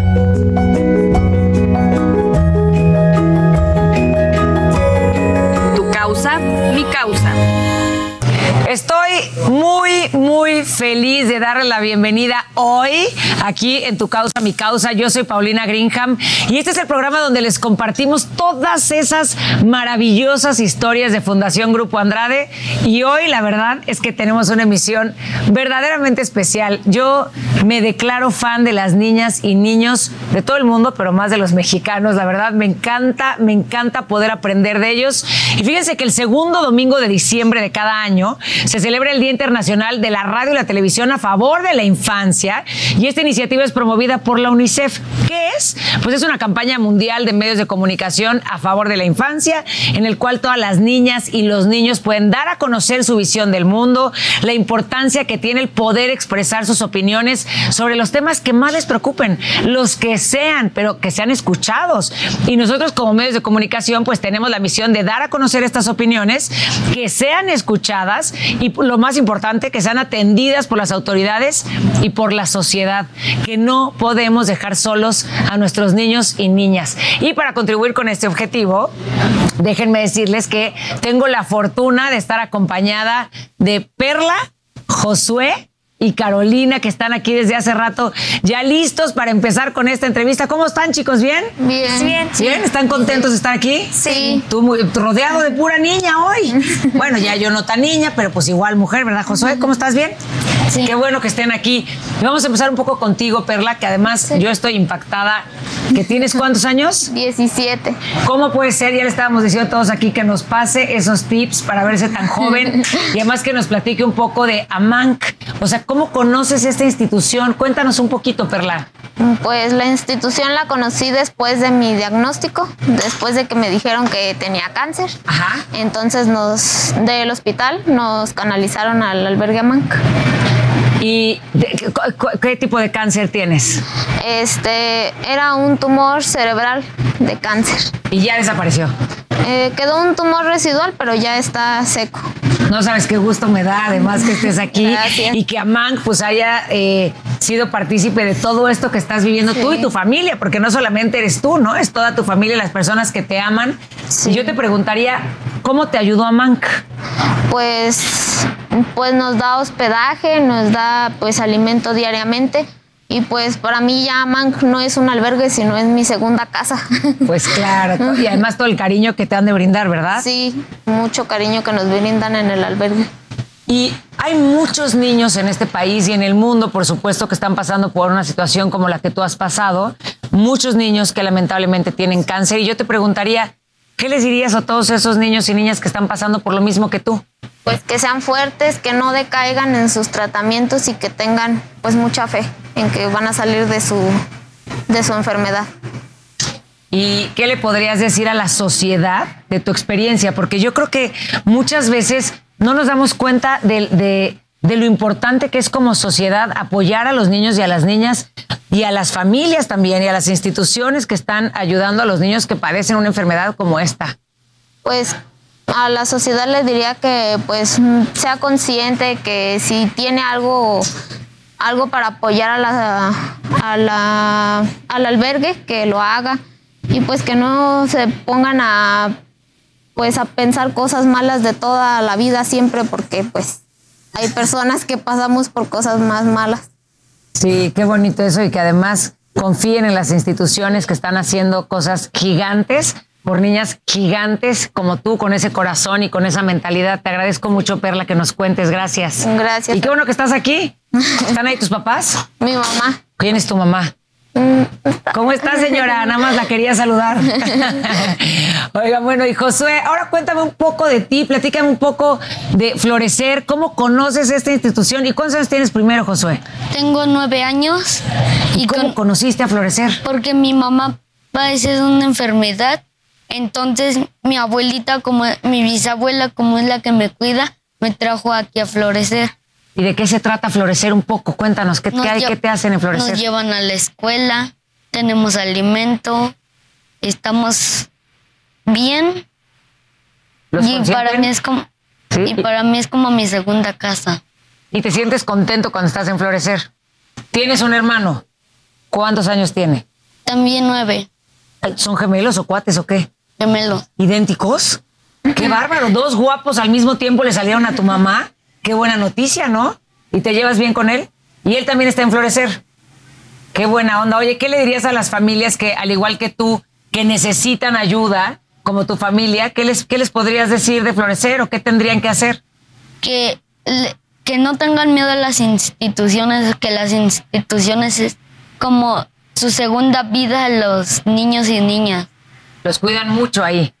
Pues qué bueno que estés aquí, que estés en Florecer y que nos cuentes un poco para que también todas las personas que hoy necesitan una ayuda se acerquen a las instituciones, como nos contaba Perla, que es Amanco, Florecer, si necesitan quien los acompañe en el cuidado, en la protección de sus hijos, porque todos nuestros niños merecen una vida digna, como nos va a contar Caro también. ¿Cómo estás, Caro? Bien. ¿Sí? ¿Cuántos años tienes tú? Diez. ¿Y tienes hermano? Cuéntame un poquito sobre el Colegio Santa Fe. ¿De qué se trata el Colegio Santa Fe? Bueno, el Colegio Santa Fe tiene nueve materias aproximadamente.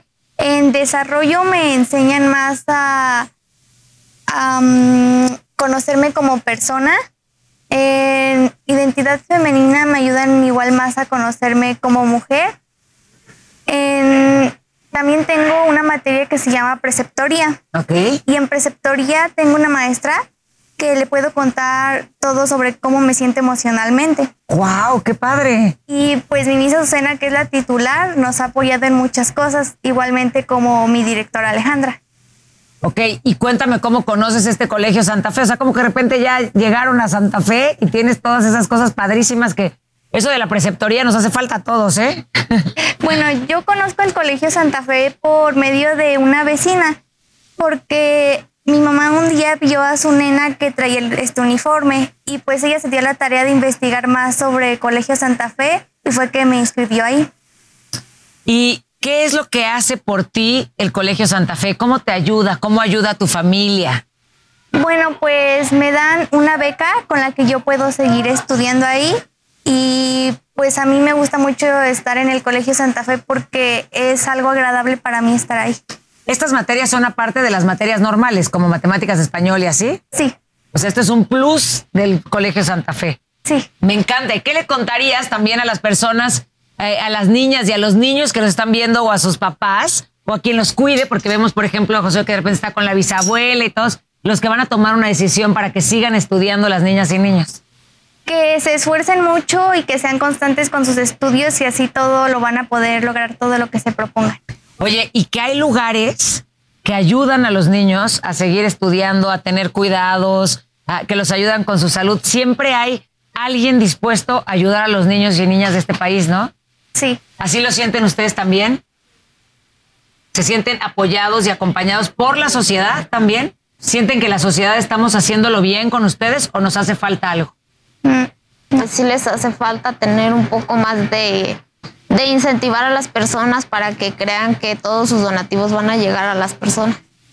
Eso, eso es muy importante, ¿eh? porque a veces dudamos de que los donativos lleguen al destino que nos están diciendo. Y creo que es importante que sepan, como con ustedes, viéndolos aquí, platicando y que nos cuenten sus historias, que hay instituciones y sobre todo, yo lo digo a nombre de Fundación Grupo Andrade, que busca estas instituciones en donde el valor de la vida, de, de la convivencia, de los niños y niñas de este país, del crecimiento, de la vida digna, es fundamental para elegir estas instituciones de las que estamos apoyando y las que apoya Fundación Grupo Andrade y que pues contarán siempre con, con nuestro cariño y apoyo y que mucha gente se sume para que sean más donativos, más manos y más voluntarios. Así es que bueno, yo les agradezco que estén aquí con nosotros. Creo que hoy en especial nos llevamos pues esa semillita en el corazón que siembran los niños siempre. Ojalá que no la dejemos de regar con estas acciones de todos los días, que no sea solo hoy, sino todos los días hacer algo para que los niñas, las niñas y niños de nuestro país crezcan sintiéndose amados y respetados como se lo merecen. Los invito a que nos sigan en nuestras redes sociales. Como cada sábado, los voy a estar esperando el próximo Yo soy Paulina Greenham, esto es Tu Causa, Mi Causa y nos vemos la próxima semana. Felices fiestas.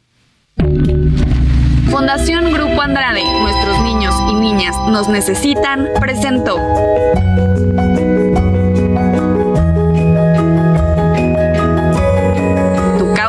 Mi causa.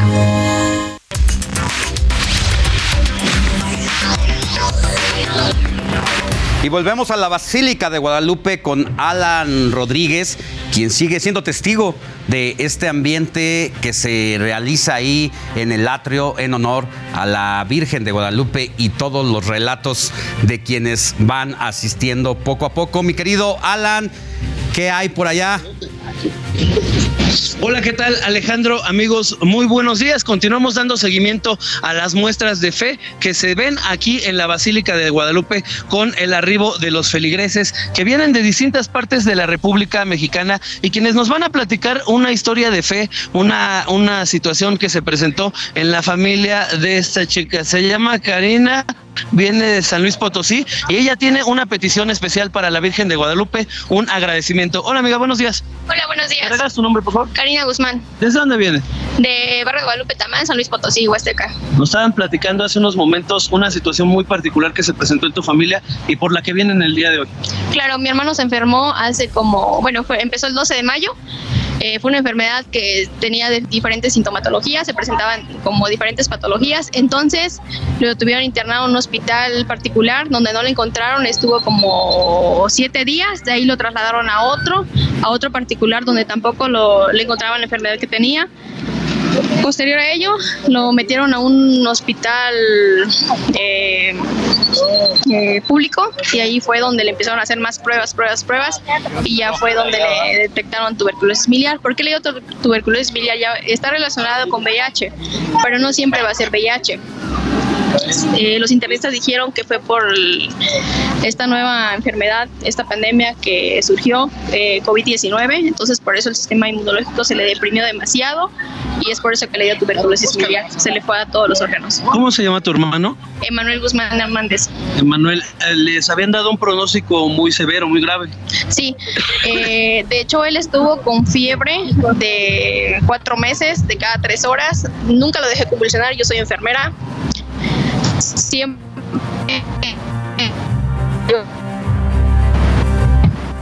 Aparenta pues, convulsionar, entonces lo tuve con medios físicos, con paracetamol.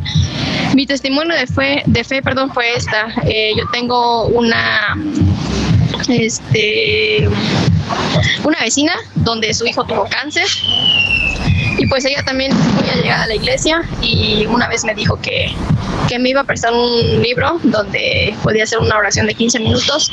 Ese día yo la recé en la noche y este y al día siguiente mi hermano pues ya no tuvo fiebre. Y, y entonces ya los síntomas empezaron a disminuir demasiado. Entonces por eso es nuestra fe nuestra fe inmensa de venir aquí a, a la Basílica de Guadalupe porque sé que ella existe. Muchas gracias, Karina. Eh, pues Alejandro, amigos, es parte de los testimonios de actos de fe, de milagros que han ocurrido gracias a la Basílica, a la Virgen de Guadalupe, y por eso es el motivo que muchos feligreses visitan y visitarán en los próximos días este templo. Es el reporte que tenemos, continuamos al pendiente. Pues es una historia linda dentro de tantas noticias eh, complicadas que se van presentando todos los días y así como el relato y testimonio de Karina. Seguramente hay más de, y habrá, más de 13 millones, que es lo que espera la- el gobierno de la Ciudad de México, mi querido Alan, que vayan llegando de feligreses de aquí hasta el 12 de diciembre, porque después de la pandemia es el primer año en que se lleva a cabo con cierta normalidad. Es correcto, Alejandro. En estos momentos ya son pocas las personas que podemos observar utilizando el cubrebocas. Cabe destacar que muchos de ellos pues ya vienen vacunados, ya vienen pues con la protección de salud. Sin embargo, pues hay que hacerle tanta invitación a todos nuestros amigos que nos visitan a respetar en la medida posible las medidas de seguridad sanitaria. Muy bien, mi, mi querido Alan, vamos a regresar contigo más adelante porque también vamos a abordar este tema para, el, para este año y se espera pues la llegada, ya decíamos, de más de 10 millones de peregrinos. Que tengas buen día y volvemos. Excelente día, estamos al pendiente, buen día.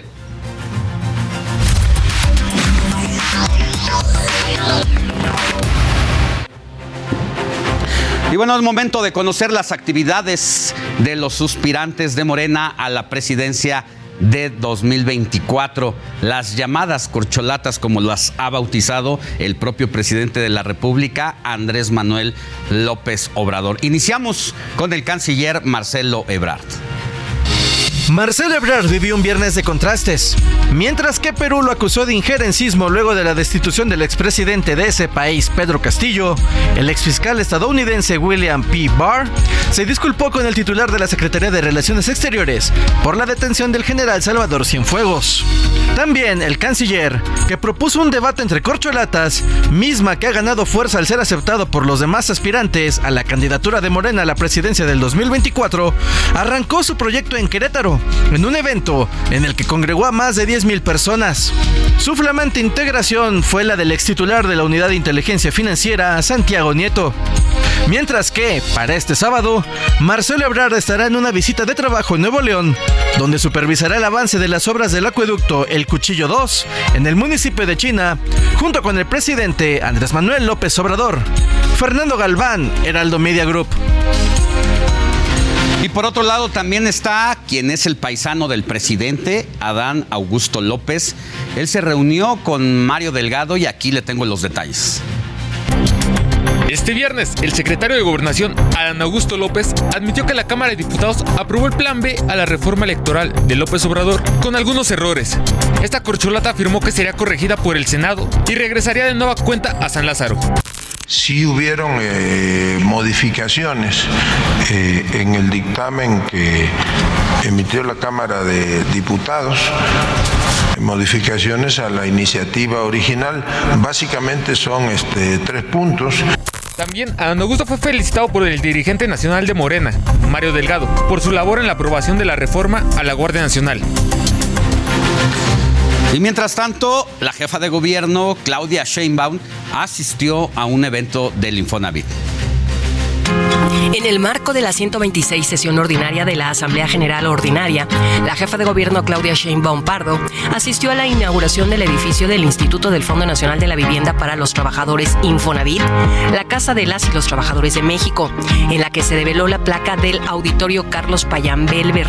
Durante su participación, la mandataria dijo que por medio de la cuarta transformación de la vida pública de México, el instituto ha recuperado su esencia y dejó atrás el saqueo, la corrupción y el negocio inmobiliario a costa de los derechos de los trabajadores que se presentaban en anteriores administraciones. Hoy el Infonavit, como muchas otras instituciones del Estado mexicano, está recuperando su esencia. Y este sábado estará en Tabasco para asistir a un mitin que se realizará en Plaza de Armas. Así lo dio a conocer José Ramiro López Obrador. Mónica Reyes.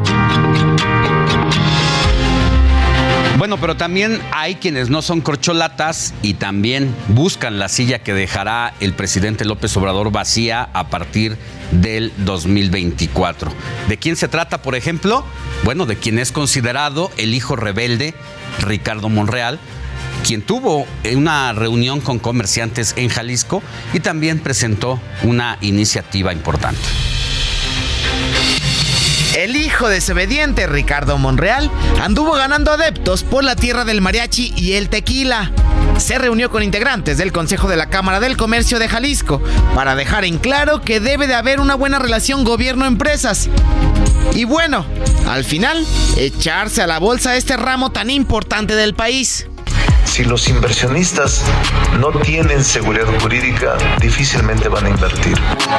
No puede creer que los empresarios sean sus enemigos. Yo no creo eso. Además, presentó una iniciativa con la que busca regular la venta de boletos para conciertos y todo tipo de eventos. Con ello, combatir abusos de sobreprecios o la llamada reventa. Para este sábado no presenta actividades. Es así como Monreal sigue desde su trinchera buscando ser el elegido de Morena. Iván Márquez, Heraldo Media Group. Bueno, y a todo esto, ¿qué hizo el presidente ayer? Bueno, Andrés Manuel López Obrador tuvo actividades y realizó la supervisión de presas en el norte del país, así como el tren México-Toluca, Ambas actividades e incluso también pues, van a ser privadas. Y ya que hablamos del presidente de México, se vio involucrado en una polémica con el gobierno de Perú, pues respaldó al expresidente Pedro Castillo, uno de los estandartes de su administración, supuestamente de López Obrador, es la no intervención en la vida pública y política de los demás países pero en esta ocasión no fue así, se metió directo a los asuntos de la política interna, pero mire lo que había dicho en repetidas ocasiones. Este, nos tenemos que apegar a los principios constitucionales de no intervención, autodeterminación de los pueblos, solución pacífica de las controversias. Bueno, sin embargo, esto no es así, ¿eh? porque el gobierno de Perú acusó la injerencia de parte del presidente López Obrador, mientras que el presidente de la República calificó como exageración dicho señalamiento. Lo he dicho aquí. Si eso es eh, injerencismo, pues este creo que es un una exageración. Sin embargo, pues como son parientes, ¿no? los conservadores de todos lados. Mire, en septiembre López Obrador, por ejemplo, había dicho que no tomaría represalias contra Rusia tras la guerra de Ucrania. Y en julio del año pasado, el presidente López Obrador hizo un llamado en favor de Cuba y pidió al gobierno de Estados Unidos que levante el bloqueo a la isla. Mientras que en 2019 México le dio asilo a Evo Morales luego de que este renunció como presidente de Bolivia por presiones militares. Y no solo eso, sino que además mandó un avión de la Fuerza Aérea Mexicana por él. Estamos muy agradecidos porque el presidente de México, gobierno del pueblo boliviano, me salvó la vida. Bueno, pues queda claro entonces que la injerencia y el respeto a la soberanía se usa de acuerdo a los intereses del momento del presidente López Obrador. Vamos a una pausa y volvemos con más información. Le voy a contar que México es uno de los países que mayores índices de infidelidad hay y por qué.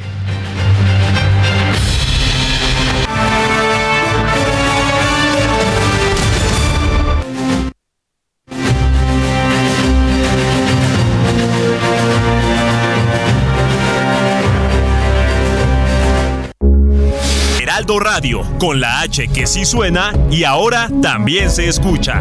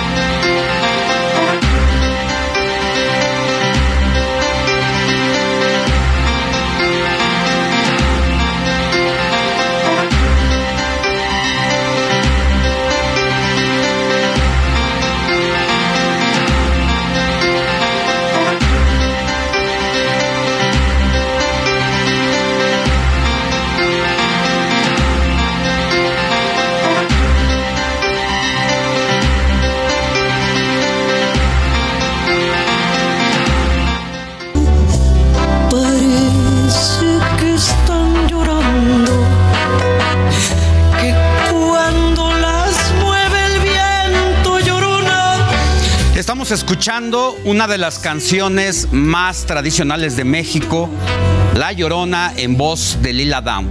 Es que desafortunadamente su esposo, Paul Cohen, falleció a finales de la semana a los 69 años de edad. Hasta el momento no se tiene conocimiento de las razones del deceso de Cohen, un saxofonista excelente. Descanse en paz y escuchemos un poco más a Lila Down.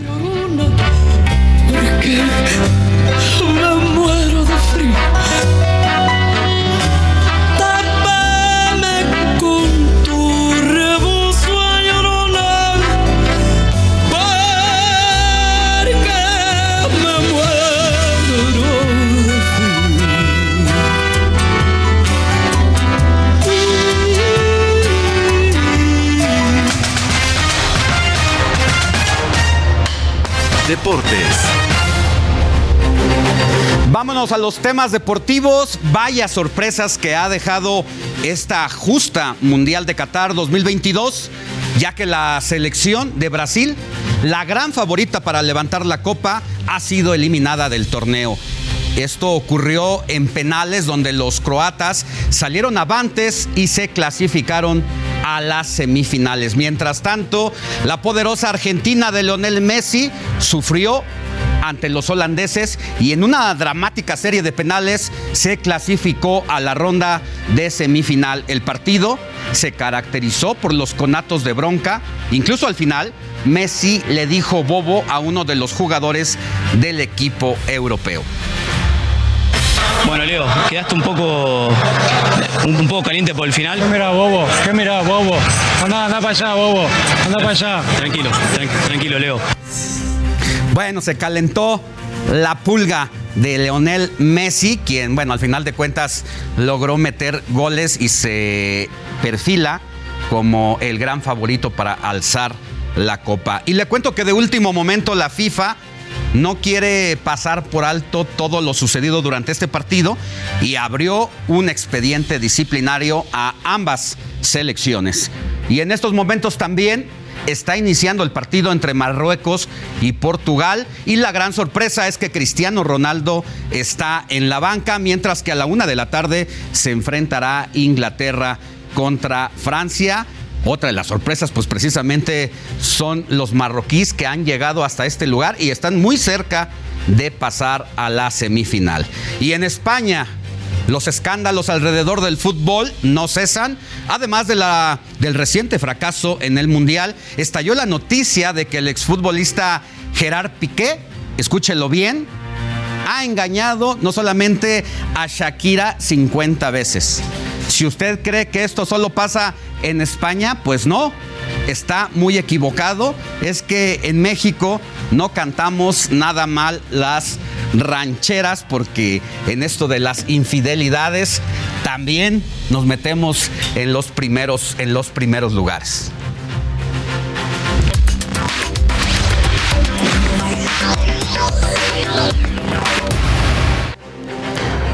Como le decía, en México 6 de cada 10 personas admitieron ser infieles.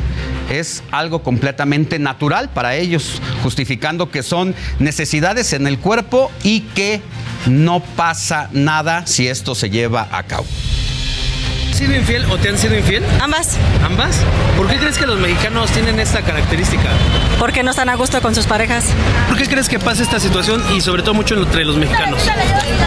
Esto se puede dar debido a a lo mejor a la cultura que se ha formado. Como que estamos acostumbrados a que sea algo normal. ¿Fueron infiel? Me fueron. ¿Y por qué cree que pasa esto sobre todo mucho entre los mexicanos? Pues porque los hombres son muy perros. Bueno, así la señora, yo creo que sí le, le fue mal y bueno, pues tiene, tiene por qué expresarse de esta manera. Pero mire, las principales causas de la infidelidad, ¿qué cree que sea? Son los problemas, en primer lugar, de comunicación entre la pareja, la insatisfacción sex- sexual, la falta de amor, la costumbre, los problemas económicos y anótese esta última, la venganza. También por venganza la gente suele ser infiel.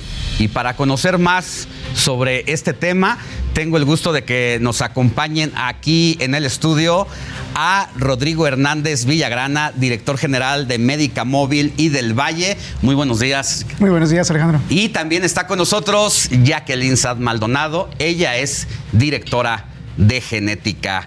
A ver, buenos días. Hola, buenos Gracias días. por estar aquí con nosotros en el informativo de fin de semana. Vaya que sí nos dejan anodadados estos resultados. Es decir, no pasamos la prueba en los asuntos de infidelidad los mexicanos. Así es. ¿Por qué eh, ustedes que tienen esta experiencia de tener contacto con eh, personas que buscan cerciorarse de si su pareja le es infiel? Eh, ¿qué, qué es lo que les lleva primeramente a estas personas a buscar esa prueba? Una estabilidad emocional. Yo creo que es el punto pri- principal. Tienen certidumbre. eh, nos han llegado personas donde, igual por venganza, dijeron, ah, ok, tenemos un pleito, no es tu hijo. No es tu hijo, entonces vamos a hacer una, una prueba de paternidad. Y nos estamos, hemos topado con diferentes tipos de historias, ¿no? De historias de amor, terror, suspenso, de acción, de todo lo que nos ha llegado a suceder, pero con todo para que tengan una estabilidad emocional, una certidumbre de si es su hijo o no es su hijo. Ya. Jacqueline, dentro de la experiencia que tiene usted en el área de la genética, eh, ¿qué es lo que se pide como prueba para confirmar esta situación? El primer paso para alguien que llega tocando la puerta de ustedes. Es un poquito complicado porque la gente no tan fácilmente se abre para comentar esto, ¿no? Por lo delicado de los temas. Sin embargo, regularmente lo hacen primero vía telefónica para realizar una prueba de ADN, para poder determinar si hay infidelidad o no.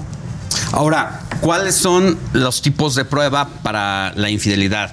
Puede ser eh, si soy padre y desconfío ya con el niño eh, pues, recién nacido o ya con algunos meses. Esa es una de las rutas para decir y cerciorarme si mi pareja me fue infiel o no, si el hijo es mío o no. Esa es una, la más, como de la más clásica. La principal, ¿no? Que sería una prueba de paternidad, puede ser en gestación o ya una vez que haya nacido el, el- el menor. La de maternidad. Regularmente la de maternidad se maneja más con relación a algunos ciertos problemas con relación a hospitales por confusión de, de- de cuneros. Pero regularmente para infidelidades, regularmente son las pruebas de paternidad o este y pues bueno, y la, la más común que se ha venido dando es la prueba de infidelidad como tal. Ricardo, dentro de las historias múltiples que llegan allá con ustedes eh, y a manera de no revelar nombres porque pues es parte del, del secreto profesional, pero ¿qué es lo que más le impacta cuando eh, las personas se acercan? ¿Y quiénes son los que más buscan cerciorarse? ¿Los hombres, las mujeres o por igual? Una cosa importante, la confidencialidad es muy indispensable en este tipo de pruebas. Necesitamos que las personas también se sientan súper a gusto en hacerlo porque es un tema muy abierto, ¿no? La gente lo dice como si nada, pero ya cuando se enfrenta a la realidad de si eso no es, es como una prueba muy, muy específica. Este, es, es muy crítico. Hombres y mujeres están casi a la par. Vemos las estadísticas cuando hacemos nuestra publicidad, vemos si es hombre o mujer y es un 52-48. No hay una temporalidad. Pensamos que iba a haber, puede haber una temporalidad muy alta cuando no, y pues baja y, y viceversa. Es muy, es muy difícil de entenderlo. Y en cualquier momento, en pandemia, en pandemia hubo incremento porque llegaban a tener pleitos, decían, no es mi hijo, pues vamos a hacer la prueba. Entonces, no hubo una, una baja en ningún momento.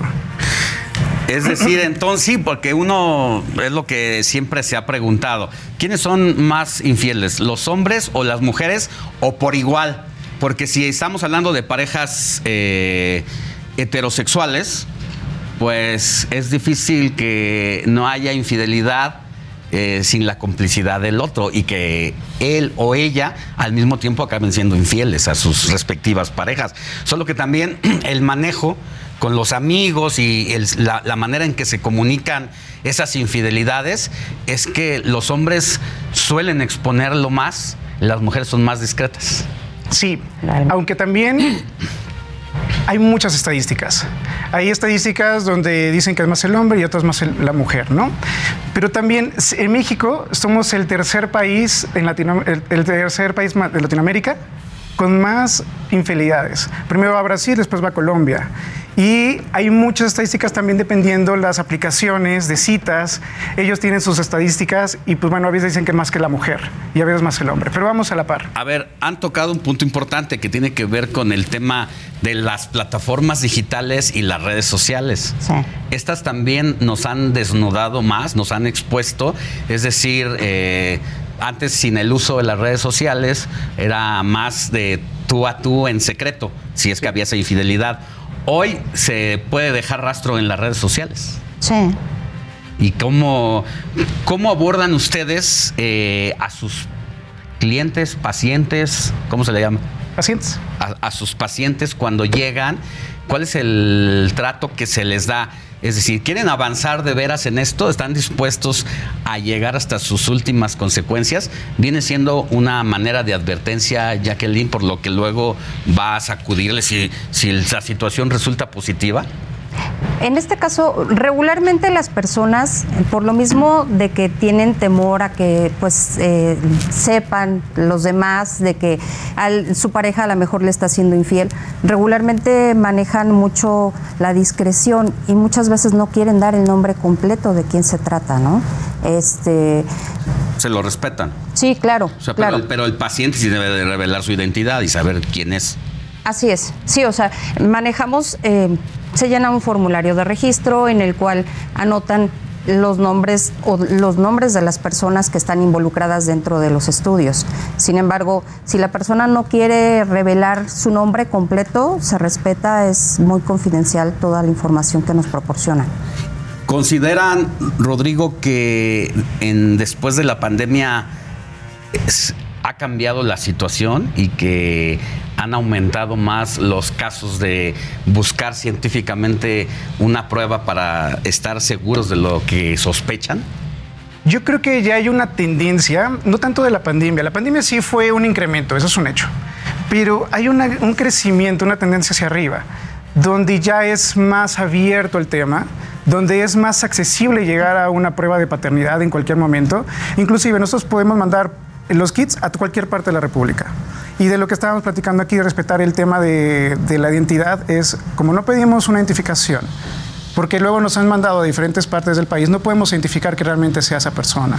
Entonces, hay veces, desviando un poquito, hay veces que nos dicen es un niño y al final les cuenta es una niña. Entonces tratan de ellos inclusive de alterar los resultados.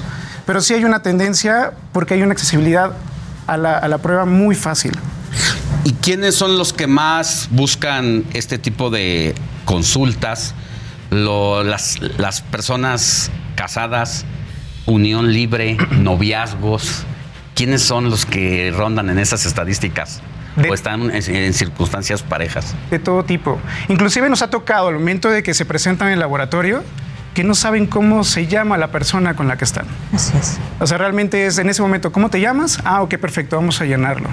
Entonces, Ahora, eh, las pruebas de genética, ya hablábamos de eh, el ADN de la paternidad, que es lo más convencional, lo más común, que puede ser a, a partir de, de una gota de sangre, a partir de un cabello, a partir de qué, y si hay otras, otros mecanismos u otras eh, pruebas para también llegar a esa, a esa situación. ¿Qué, otras, ¿Qué otros estudios genéticos se pueden llevar a cabo?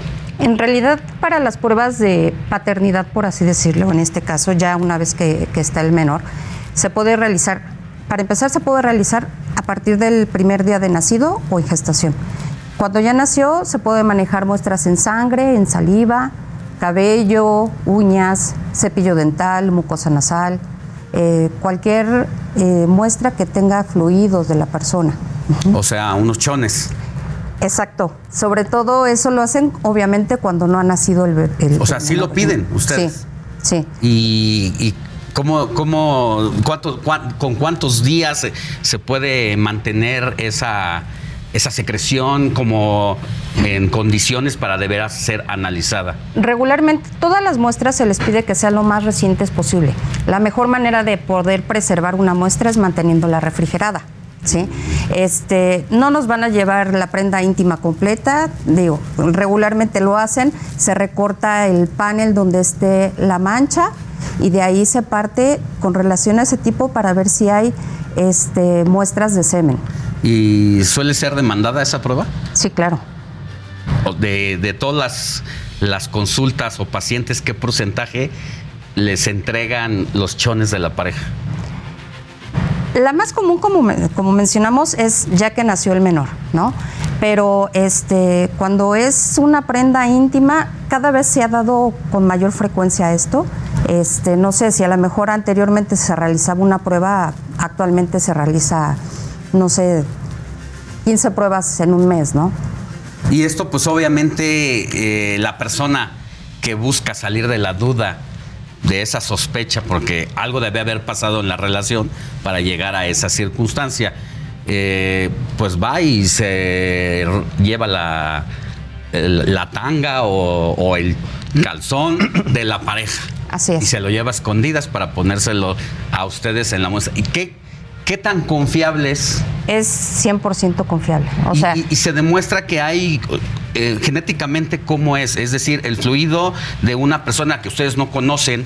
Es, ¿cómo, cómo analizan para saber que pues hay un fluido ahí? Regular, regularmente, por decirlo, no sé, el hombre lleva y sabes qué es que tengo una prenda, este, lo encontré y yo no estuve y está manchado y yo quiero saber si este, pues, tiene semen, ¿no? Ok, primero se identifica si esa prenda tiene semen y si tiene semen, se procede a hacer el comparativo con la persona que nos la llevó, o sea, en este caso el, el esposo o la pareja, ¿no? En la cual se toma la muestra de él también para posteriormente, una vez detectado que tiene semen, realizar el comparativo con la persona para ver si realmente corresponde a él o no lo es. Oiga, ¿y no los ayudan ustedes también a canalizarlos con algún terapeuta, un psicólogo? Sí, por supuesto. Bueno, un punto importante en ese tipo de prueba es quien pide la mayoría, o sea, el 100, es el hombre. Quien lleva la prenda íntima de su pareja para ver si tiene semen y, si- después de compararlo con él.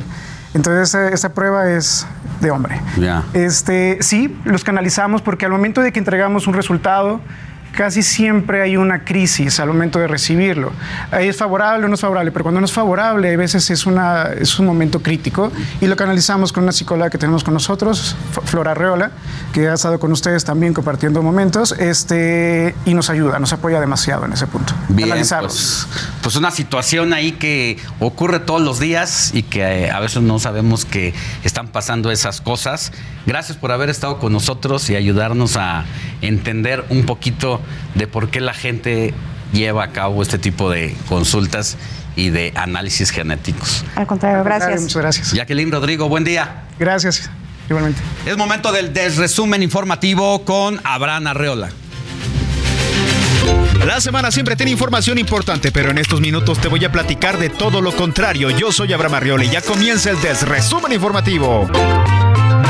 Milina Gatta, una abuelita millonaria de 76 años, se embarazó de su novio Giuseppe Diana, de 19 años. La señora presumió en un video que a sus casi 80 años se convertirá en madre de una niña y su padre pues también es otro niño. Qué cosas, ¿no?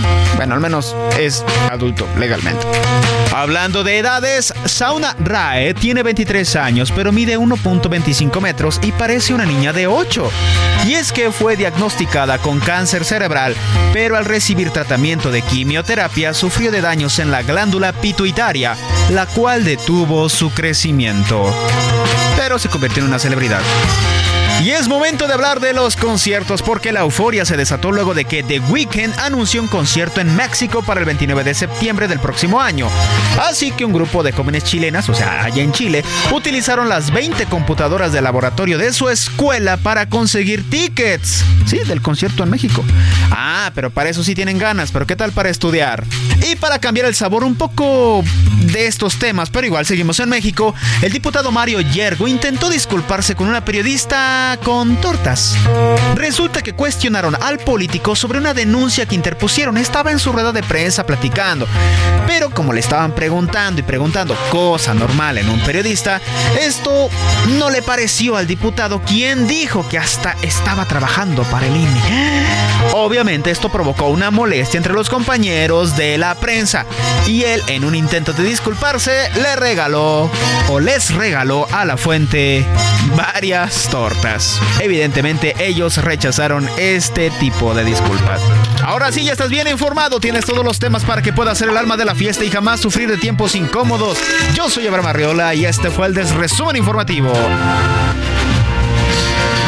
Y mire, con el objetivo de continuar mejorando la situación de las niñas y niños en México, Fundación Grupo Andrade realizará el sorteo de un auto Aveo LCTA 2022 nuevo. Contribuye en esta causa comprando tu boleto de 100 pesos en fundación grupoandrade.org.mx, permiso otorgado por la Secretaría de Gobernación con el número 20220235 PS02 con vigencia del permiso del 5 de diciembre de 2022 al 6 de enero de 2023. Vámonos a una pausa y volvemos con más información.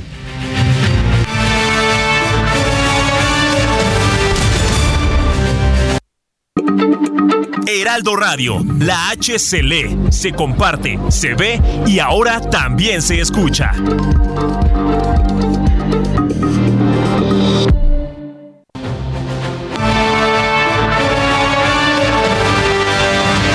Ya estamos de regreso en el informativo de fin de semana. Son las 9 de la mañana con 30 minutos. Y saludo con mucho gusto a Luis Ramírez, director de Vive de las Rentas y conductor de Mundo Inmobiliario. Mi querido Luis, muy buenos días. Querido Alex, muy buenos días, me da mucho gusto saludarte y quiero contarte hoy acerca del inquilino perfecto. A todas las personas que tienen en arrendamiento un inmueble, preguntarles cuál es su inquilino perfecto. Por supuesto, el ideal del inquilino perfecto es que pague la renta, que la pague puntualmente, que cuide el inmueble, que no delata, que no se queje. Pero bueno, el inquilino perfecto realmente no existe, es difícil tenerlo. Lo que sí podemos hacer es una radiografía un análisis exhaustivo antes de dejar entrar a alguien a tu departamento, porque un inquilino puede ser un dolor de cabeza. De hecho, eh, se habla mucho de historias de terror de inquilinos, inquilinos, y te puedo contar 20 historias de terror de inquilinos que han dañado toda la propiedad. Hemos visto en mi empresa, en Legal Global Consulting, que hacemos más de 20 mil contratos de arrendamiento al año. Estamos viendo a veces propiedades que están totalmente destruidas. Fíjate, gente que ha agarrado un mazo, un mazo de estos que utilizan los eh, maestros de la construcción, que es un martillo grande y han roto las tazas. En fin, han dejado la casa destruida nada más por eh, molestar. Por supuesto, gente que no ha pagado la renta, gente que ha utilizado la casa como negocio, pero sobre todo casas que han sido aseguradas porque se han cometido delitos dentro de los inmuebles. Y caras vemos, inquilinos no sabemos. Es por eso que en nuestra empresa hacemos una eh, investigación exhaustiva. Pero ¿qué investigamos? ¿Qué pedimos? ¿Y qué le sugerimos a tu audiencia que pida? Bueno, por supuesto, tienen que pedir y comprobar de dónde provienen los ingresos y sobre todo cuánto tienen de ingresos esos inquilinos, si pueden pagar o no pagar la renta. Hay que recordar que el monto de tus ingresos que se destina para pagar la vivienda debe ser de un 30%. Es decir, si ganas 100 mil pesos mensuales o entre tú y tu pareja ganan 100 mil pesos mensuales, bueno, deberán destinar el 30%, o sea, 30 mil. Si quieren vender una casa de 40 mil o de 50 mil, seguramente les va a ser difícil. Entonces, hay que verificar esta parte de los ingresos. Nosotros, por ejemplo, tenemos convenios como con Buró de Crédito para verificar la capacidad crediticia y, desde luego, también es importante, además de esto, pues pedir una identificación y verificar las incidencias legales. Nosotros tenemos un software que verifica las incidencias legales, qué juicios ha tenido, de, de dónde, por qué ha tenido esos juicios y luego hacer una evaluación, que es parte, esta evaluación la hacemos en mi empresa en Legal Global Consulting. Y déjame decirte que otro dato también bastante relevante es identificar que la identificación, válgase la redundancia, el pasaporte o la credencial de lector que te está entregando el inquilino sea auténtico, porque tenemos decenas, todas las semanas, decenas de personas que entregan una credencial falsa, una credencial para votar un pasaporte. Y para esto, las únicas dos identificaciones sugeridas son esas, el pasaporte y la credencial expedida por el Instituto Nacional Electoral. Pero también nosotros tenemos un software que identifica facialmente identifica a la persona, porque fíjate que hoy desafortunadamente hay sitios donde puedes comprar identificaciones falsas y luego regularmente se pide un fiador querido Alex. Se pide un fiador, la gente dice un fiador me va a cubrir todo, no importa, pero también hay fiadores falsos, también hay que verificar esta figura del fiador, que por cierto ya está en desuso. Y nosotros lo que hacemos en nuestra empresa es tenerte esta investigación muy rápida. Puedes pedir solamente la investigación cinco horas, cuesta mil pesos, y también puedes acceder a tener una protección jurídica de arrendamiento, que es un contrato, un, contrato de prestación de servicios profesionales a futuro, donde ustedes, el propietario, puede cobrar la renta o podemos nosotros ayudarle a administrar tenemos las dos opciones, pero en cualquiera, para el evento de que el inquilino deje de pagar, nuestros abogados de manera inmediata van a precisamente intervenir y ya no tiene ningún costo para el propietario. Entonces, es una maravilla. Hoy atendemos a miles de clientes, más de dos mil, entre 1.500 y 2.000 contratos de arrendamiento y protecciones en todo el país. Tenemos oficinas en Ciudad de México, en Querétaro, en Guadalajara, en Monterrey, en Puebla, en muchas ciudades, en 13 ciudades. Y los invito a que me pregunten más y les voy a mandar eh, este listado gratis. Si me escriben ahora, nos encuentran en Legal Global Consulting en todas las redes sociales o en www.lgc.com.mx, pero a mí me pueden preguntar con mucho gusto en mis redes sociales. Me encuentran en Facebook, Twitter, Instagram como Luis Ramírez, Mundo Inmobiliario, querido Alex, y déjame decirte que hoy tenemos información en mi programa Mundo Inmobiliario, hoy 4 de la tarde aquí por el Heraldo Radio y los jueves también 10 de la noche, así es de que escúchenos y sobre todo escríbanme en mis redes sociales, Luis Ramírez, Mundo Inmobiliario, querido Alex. Muy bien, mi querido Luis, pues te mando un abrazo y te escuchamos hoy a las 4 de la tarde por el Heraldo Radio. Que tengas buen fin de semana. Igualmente, Alex, muchas gracias. Saludos. Mire, esta semana charlamos con Silvia Pasquel. Nos confesó los momentos más importantes de su trayectoria, que es más de 70 producciones, y cómo se ha ajustado a los nuevos formatos de entretenimiento.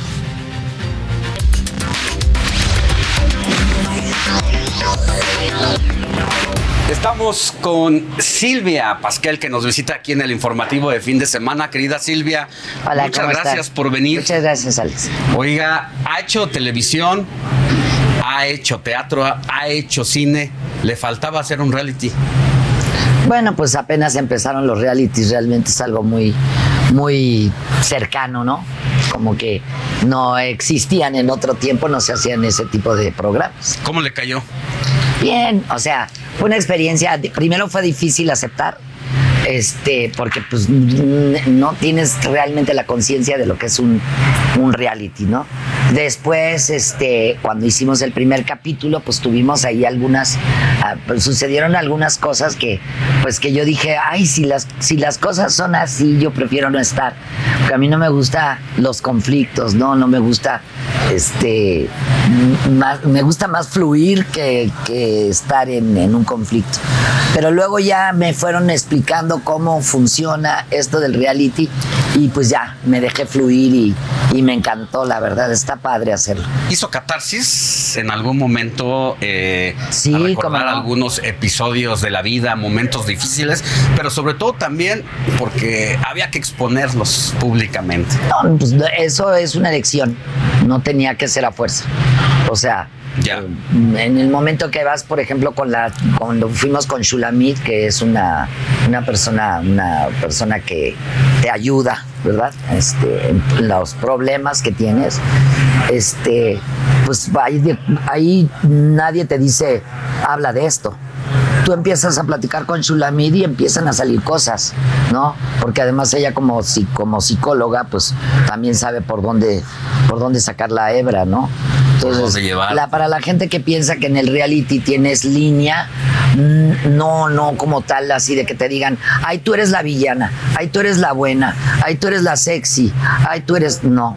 O sea, cada quien fue como fue. Su personalidad, su pues su manera de ser, su manera de comportarse, eh, en la vida en general, ¿no? Sí te dicen, por ejemplo, van a ir a comer las tres a un restaurante, es una, un día de amigas, y aquí lo que tiene que pasar en esta comida, después de toda su plática y todo el rollo, es que decidan irse a un karaoke, porque pues esa sería la siguiente, el siguiente momento en el que vamos a coincidir, ¿no? Ya. Como pasa en todos los realities, ¿no? O sea, aquí es el cumpleaños de una de ellas, entonces invitan a unas y a otras no para crear este conflicto o porque no se llevan. Entonces, pero sí te marcan la locación a donde vas a La trabajar. locación, pero todo lo demás Todo va lo demás sucediendo. en el va momento. sucediendo como, como es, ¿no? ¿Volvería a ser otro? Sí, bueno, de hecho pues, ya se está planteando hacer la segunda temporada y ya hice otro de cocina. Es buena para la cocina. ¿Le gusta cocinar? Pues este digo cocina por para abarcar, pero este sí me gustó, me gustó bastante, pero este sí la verdad fue muy demandante. Este em, estuve encerrada mm, por muchas semanas y eso también fue fue muy difícil porque pues estoy acostumbrada a estar en mi cama con mi almohada, con mis perritos, con mi mara que me apapacha cerca de mi mamá, de mi hija, entonces sí estar encerrada sí fue muy difícil ya. Definitivamente ya no vuelvo a hacer otro de cocina. ¿Cómo le cae a una actriz con la trayectoria que usted tiene, con la respetabilidad que tiene, la, mm, el momento de las redes sociales? ¿Cambia la televisión mexicana? Claro, claro que sí. Con las plataformas, pues ya hay muchas opciones, muchísimas. O sea, es difícil ya este, mantener a un, a un público en un, canal de televisión normal cuando hay una oferta como estas, ¿no? O sea, está Netflix, Amazon, HBO, este, Disney. Hay un sinfín de plataformas y además, pues también te metes al internet y hay can- cantidad de canales en internet, de canales en YouTube. Este, hay una oferta, ¿me entiendes? Eh, TikTok, Instagram, Facebook, o sea, hay una cantidad de, de oferta, pues, en la que uno se puede diversificar si tienes la, la ¿cómo se dice? Si tienes la, la habilidad para hacerlo, porque pues hay mucha otra gente que le tiene miedo a las redes sociales o al internet o, o a lo moderno y no lo hace. A mí me encanta, yo en la, pandemia aprendí muchísimo sobre las redes. La manera en la que uno se puede proyectar a través de las, de las redes o de las plataformas. Empecé a hacer streamings con obras de teatro, este, hice campañas, o sea, sí, la verdad hice mucho trabajo y me di cuenta de la facilidad con la que puedes llegar a una parte muy lejana. En fracciones de segundo estás en Ucrania, estás en Japón, estás en Canadá, eh, estás en Sudamérica, en Argentina. Este, sí, eso está padrísimo porque te, te digo, te digo, te diversificas y además puedes mostrarle a, a esta gente que está tan lejana tu trabajo. Me queda claro que entonces no está peleada con las redes sociales. No, pues Ah, cómo va a estar peleada. En TikTok tengo, de- tengo algunos videos que he subido de, de 10 millones de, de visitas, pues cómo va a estar peleada. Imagínese. O sea, la audiencia es demasiado. ¿Cree que ahora estar vigente precisamente es estar en las redes sociales y luego de las redes sociales al revés para la televisión? y yo sigo vigente. O sea, ahorita tengo mm, eh, este Dale Gas, está este Un extraño enemigo de Gabriel Ripstein, está este el reality de, de Siempre Reinas, se va a estrenar otro reality, otra serie que hice que se llama Mala Fortuna, se va a estrenar el otro reality. O sea, no he hecho ni una sola telenovela y sin embargo estoy más vigente que muchos porque con el reality solamente alcanzamos una popularidad muy, muy importante. Alta.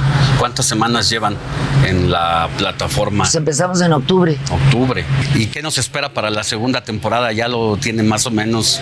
No sé qué vaya a pasar, cuál sea el meollo de, de la serie, ¿no? Porque en la primera temporada, pues lo que, lo que nosotros teníamos que lograr era grabar una canción las cuatro. Ese era el, el principal motivo de, de la serie, ¿no?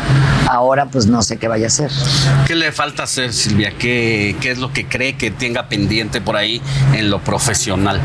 Este, tengo un éxito, tengo varios éxitos en las plataformas, vienen otros, este, otros proyectos importantes.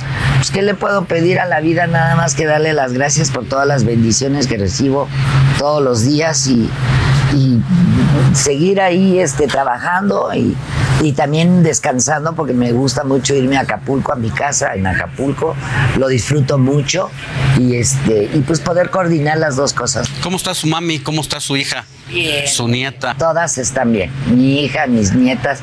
cada quien en, en lo que hace le va bien, son gente profesional, gente querida, que tienen éxito, que no andan metidas en escándalos, que son buenas niñas. Mi hija también pues ha hecho un buen trabajo con ellas y yo con mi hija, ¿verdad? Porque pues, el buen trabajo empezó aquí Ahí se y después se reflejó en mi hija y mi hija con sus con sus hijas, ¿no? Y pues bueno, somos una familia pequeña de muchas mujeres, pero pero pues que nos queremos, nos respetamos, nos apoyamos y, y que estamos aquí para para pues, abrazarnos, ¿no? ¿O a qué vinimos a este mundo? ¿Verdad? A ser, A ser darnos felices. cariño, a darnos amor. A ser feliz, que es lo ser- más y a ser difícil. felices. Porque a cómo nos gusta el drama. Definitivamente, ¿no? Siempre estamos en una posición privilegiada, bañarse con agua caliente, tener un cochecito para Luz, desplazarse. ¿Qué más luz, gas, luz, gas y ojalá eso fuera para todos los mexicanos. Así es. Pues muchas gracias por haber estado con nosotros. Muchas Silvia, gracias a ti, gracias y- por invitarme. Y que le vaya muy bien en la en, el- en esto que está de la primera temporada y la segunda temporada. Bueno, y que me vayan a ver a- en la gira que voy a hacer de No Ser Feliz. ¿Dónde va a estar? Uy, pues en todas las Guala- Guadalajara, este, Monterrey, Tijuana, Mexicali, Ensenada, este, acabo de ir a Villahermosa, El vamos a ir a calendario lo Cancún. podemos ver en sus redes sociales. En mis redes sociales. Es, todas mis redes sociales son Silvia Pasquel Oficial. La primera I de Silvia es Y. Tengo Silvia Pasquel Oficial en Instagram, pero también tengo Moda que Vuelve, que es una tienda de alquiler de, de ropa para noche, de ropa de noche. Tengo una tienda que se llama Sin Filtros Silvia, también en Instagram, donde eh, promociono mis aparatos y los productos que uso para mantener mi cara y mi cuerpo. Y tengo Facebook, tengo Twitter, tengo este TikTok. Y está sí, muy, muy activo. muy activa en todas las Ah, plataformas. el TikTok, métanse porque tengo unos muy, muy buenos TikToks. Bueno, ya se me andaba olvidando mi foro, Silvia Pasquel. ¿En dónde está? Está en Avenida Juan Escutia, en la colonia Condesa, entre Pachuca y Mazatlán. Ahí estamos, este. Tenemos un curso de actuación los sábados y, y bueno, pues también consulten la cartelera en foropasquel.com. Ahí viene la cartelera de todo lo que se presenta. Muy bien, gracias. Hasta Hasta luego. ustedes. Gracias.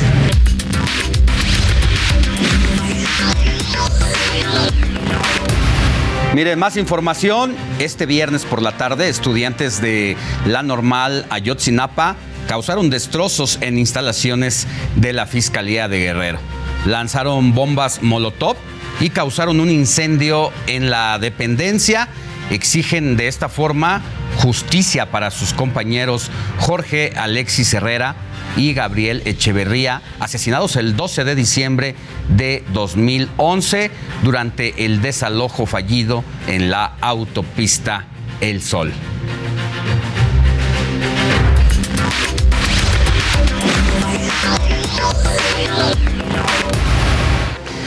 Faltan dos días para la celebración de la Virgen de Guadalupe, una tradición que regresa a la normalidad luego de las restricciones impuestas por la pandemia.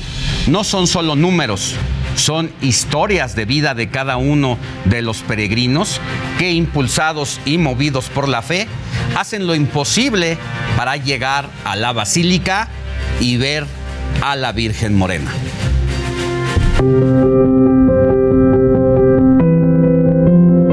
Bien dice el dicho que la fe mueve montañas, y en esta ocasión no es la excepción.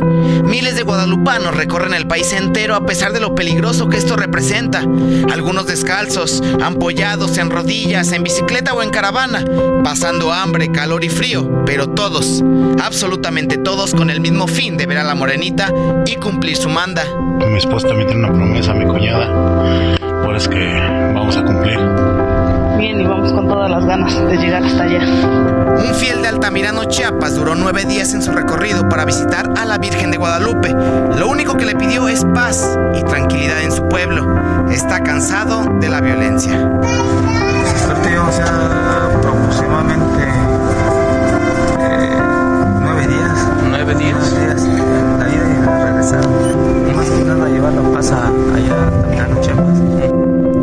Espinosa viene desde Veracruz, atravesó carretera a pie, para luego entrar de rodillas y al borde del llanto a la villa y agradecer a la Virgen porque supera una enfermedad.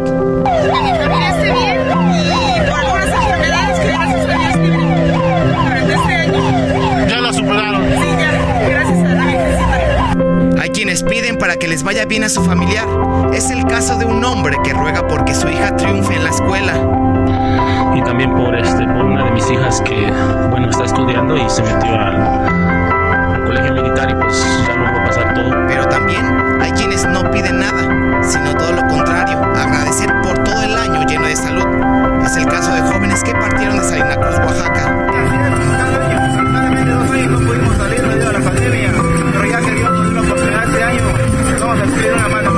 Así, las historias de los guadalupanos que demuestran una vez más que no hay obstáculos, cansancio o limitantes que los detengan. Muchos milagros, muchos.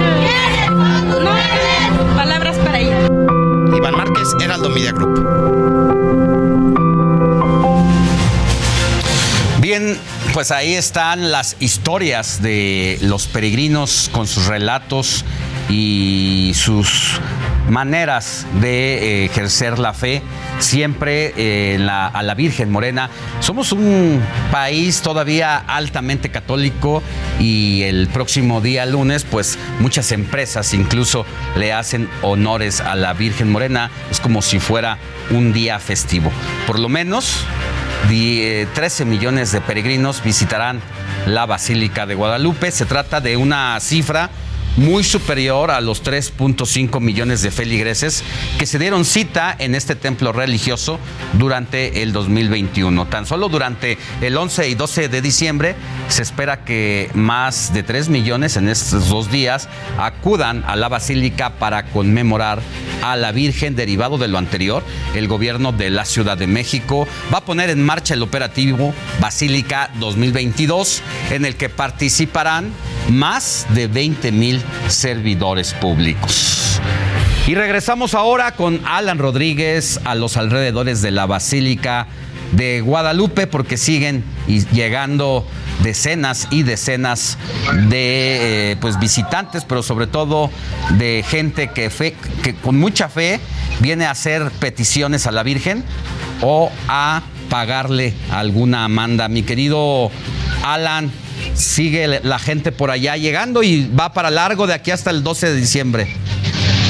Es correcto, Alejandro. Amigos, muy buenos días. Como lo mencionas, continúa el arribo de peregrinos aquí a la zona de la Basílica de Guadalupe y nosotros nos encontramos en estos momentos sobre la calzada de Guadalupe. Este es uno de los accesos principales, y no es que es el más importante de todos los peregrinos que arriban desde distintos puntos de la República Mexicana. Ellos se concentran principalmente en la zona del eje 2 norte o bien en el cruce con la avenida Euskaro y a partir de ese punto muchas personas arriban a esta zona de la basílica, algunos de ellos lo hacen incluso gateando, aquellos que tienen una manda, otros más lo hacen caminando acompañados por sus familias ya dispuestos a ver a la Virgen de Guadalupe. Muchos de ellos mantienen el ánimo a pesar del difícil camino que han enfrentado. Cabe destacar que aquí llegan eh, pues peregrinaciones de ciclistas, de corredores, cuya pues eh, camino demanda mucho esfuerzo físico. Aquí hay un grupo de jóvenes que están arribando hasta esta zona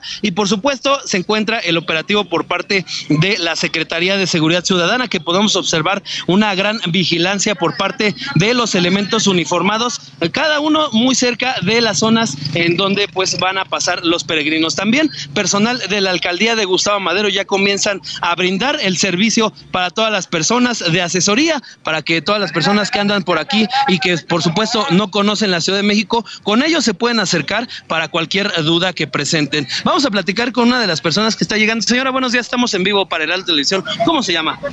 ¿De dónde viene? De Chilapa. De Chilapa, señora. Oiga, ¿cómo fue su camino para llegar aquí a la Virgen? Muy bien. Ya están próximos a llegar. Sí, ya. Muchas gracias, señora.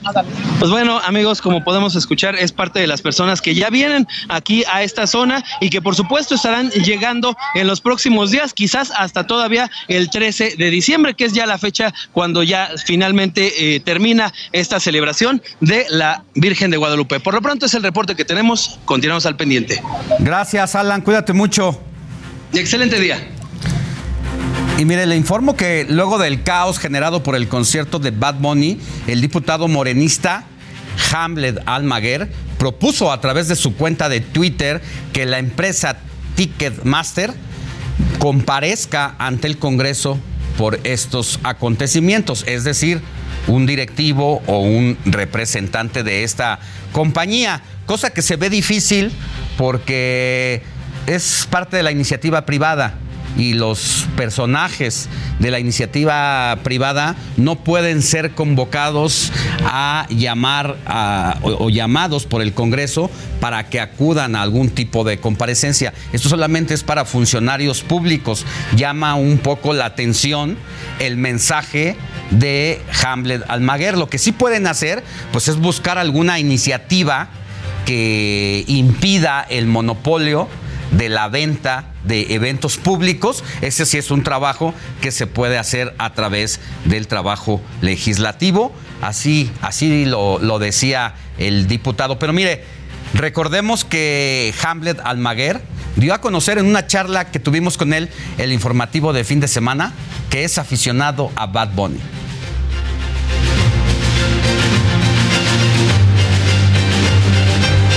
Música regional, música en inglés, hip hop, rock en español, reggaetón. Me gusta la electrónica. La electrónica. Es, Y eh, reggaetón también. Bad Bunny tiene muy buenas canciones en este, en este disco. O sea, fuera de las cámaras se suele verse al diputado echando baile de Bad, Bo- de Bad Bunny. Lo escuchamos en el camino, pero nunca he ido a uno de sus conciertos. Va a venir a México pronto. ¿Le, le gustaría ir? Pero difícil. No, están muy caros los boletos. Hay que preguntarle al diputado Hamlet mañana si se animó a ir al Estadio Azteca y fue defraudado.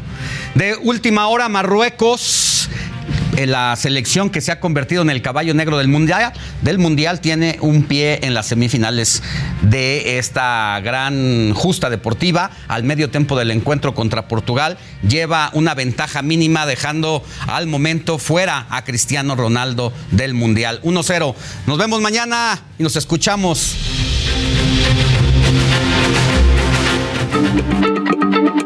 Heraldo Radio, la H se lee, se comparte, se ve y ahora también se escucha.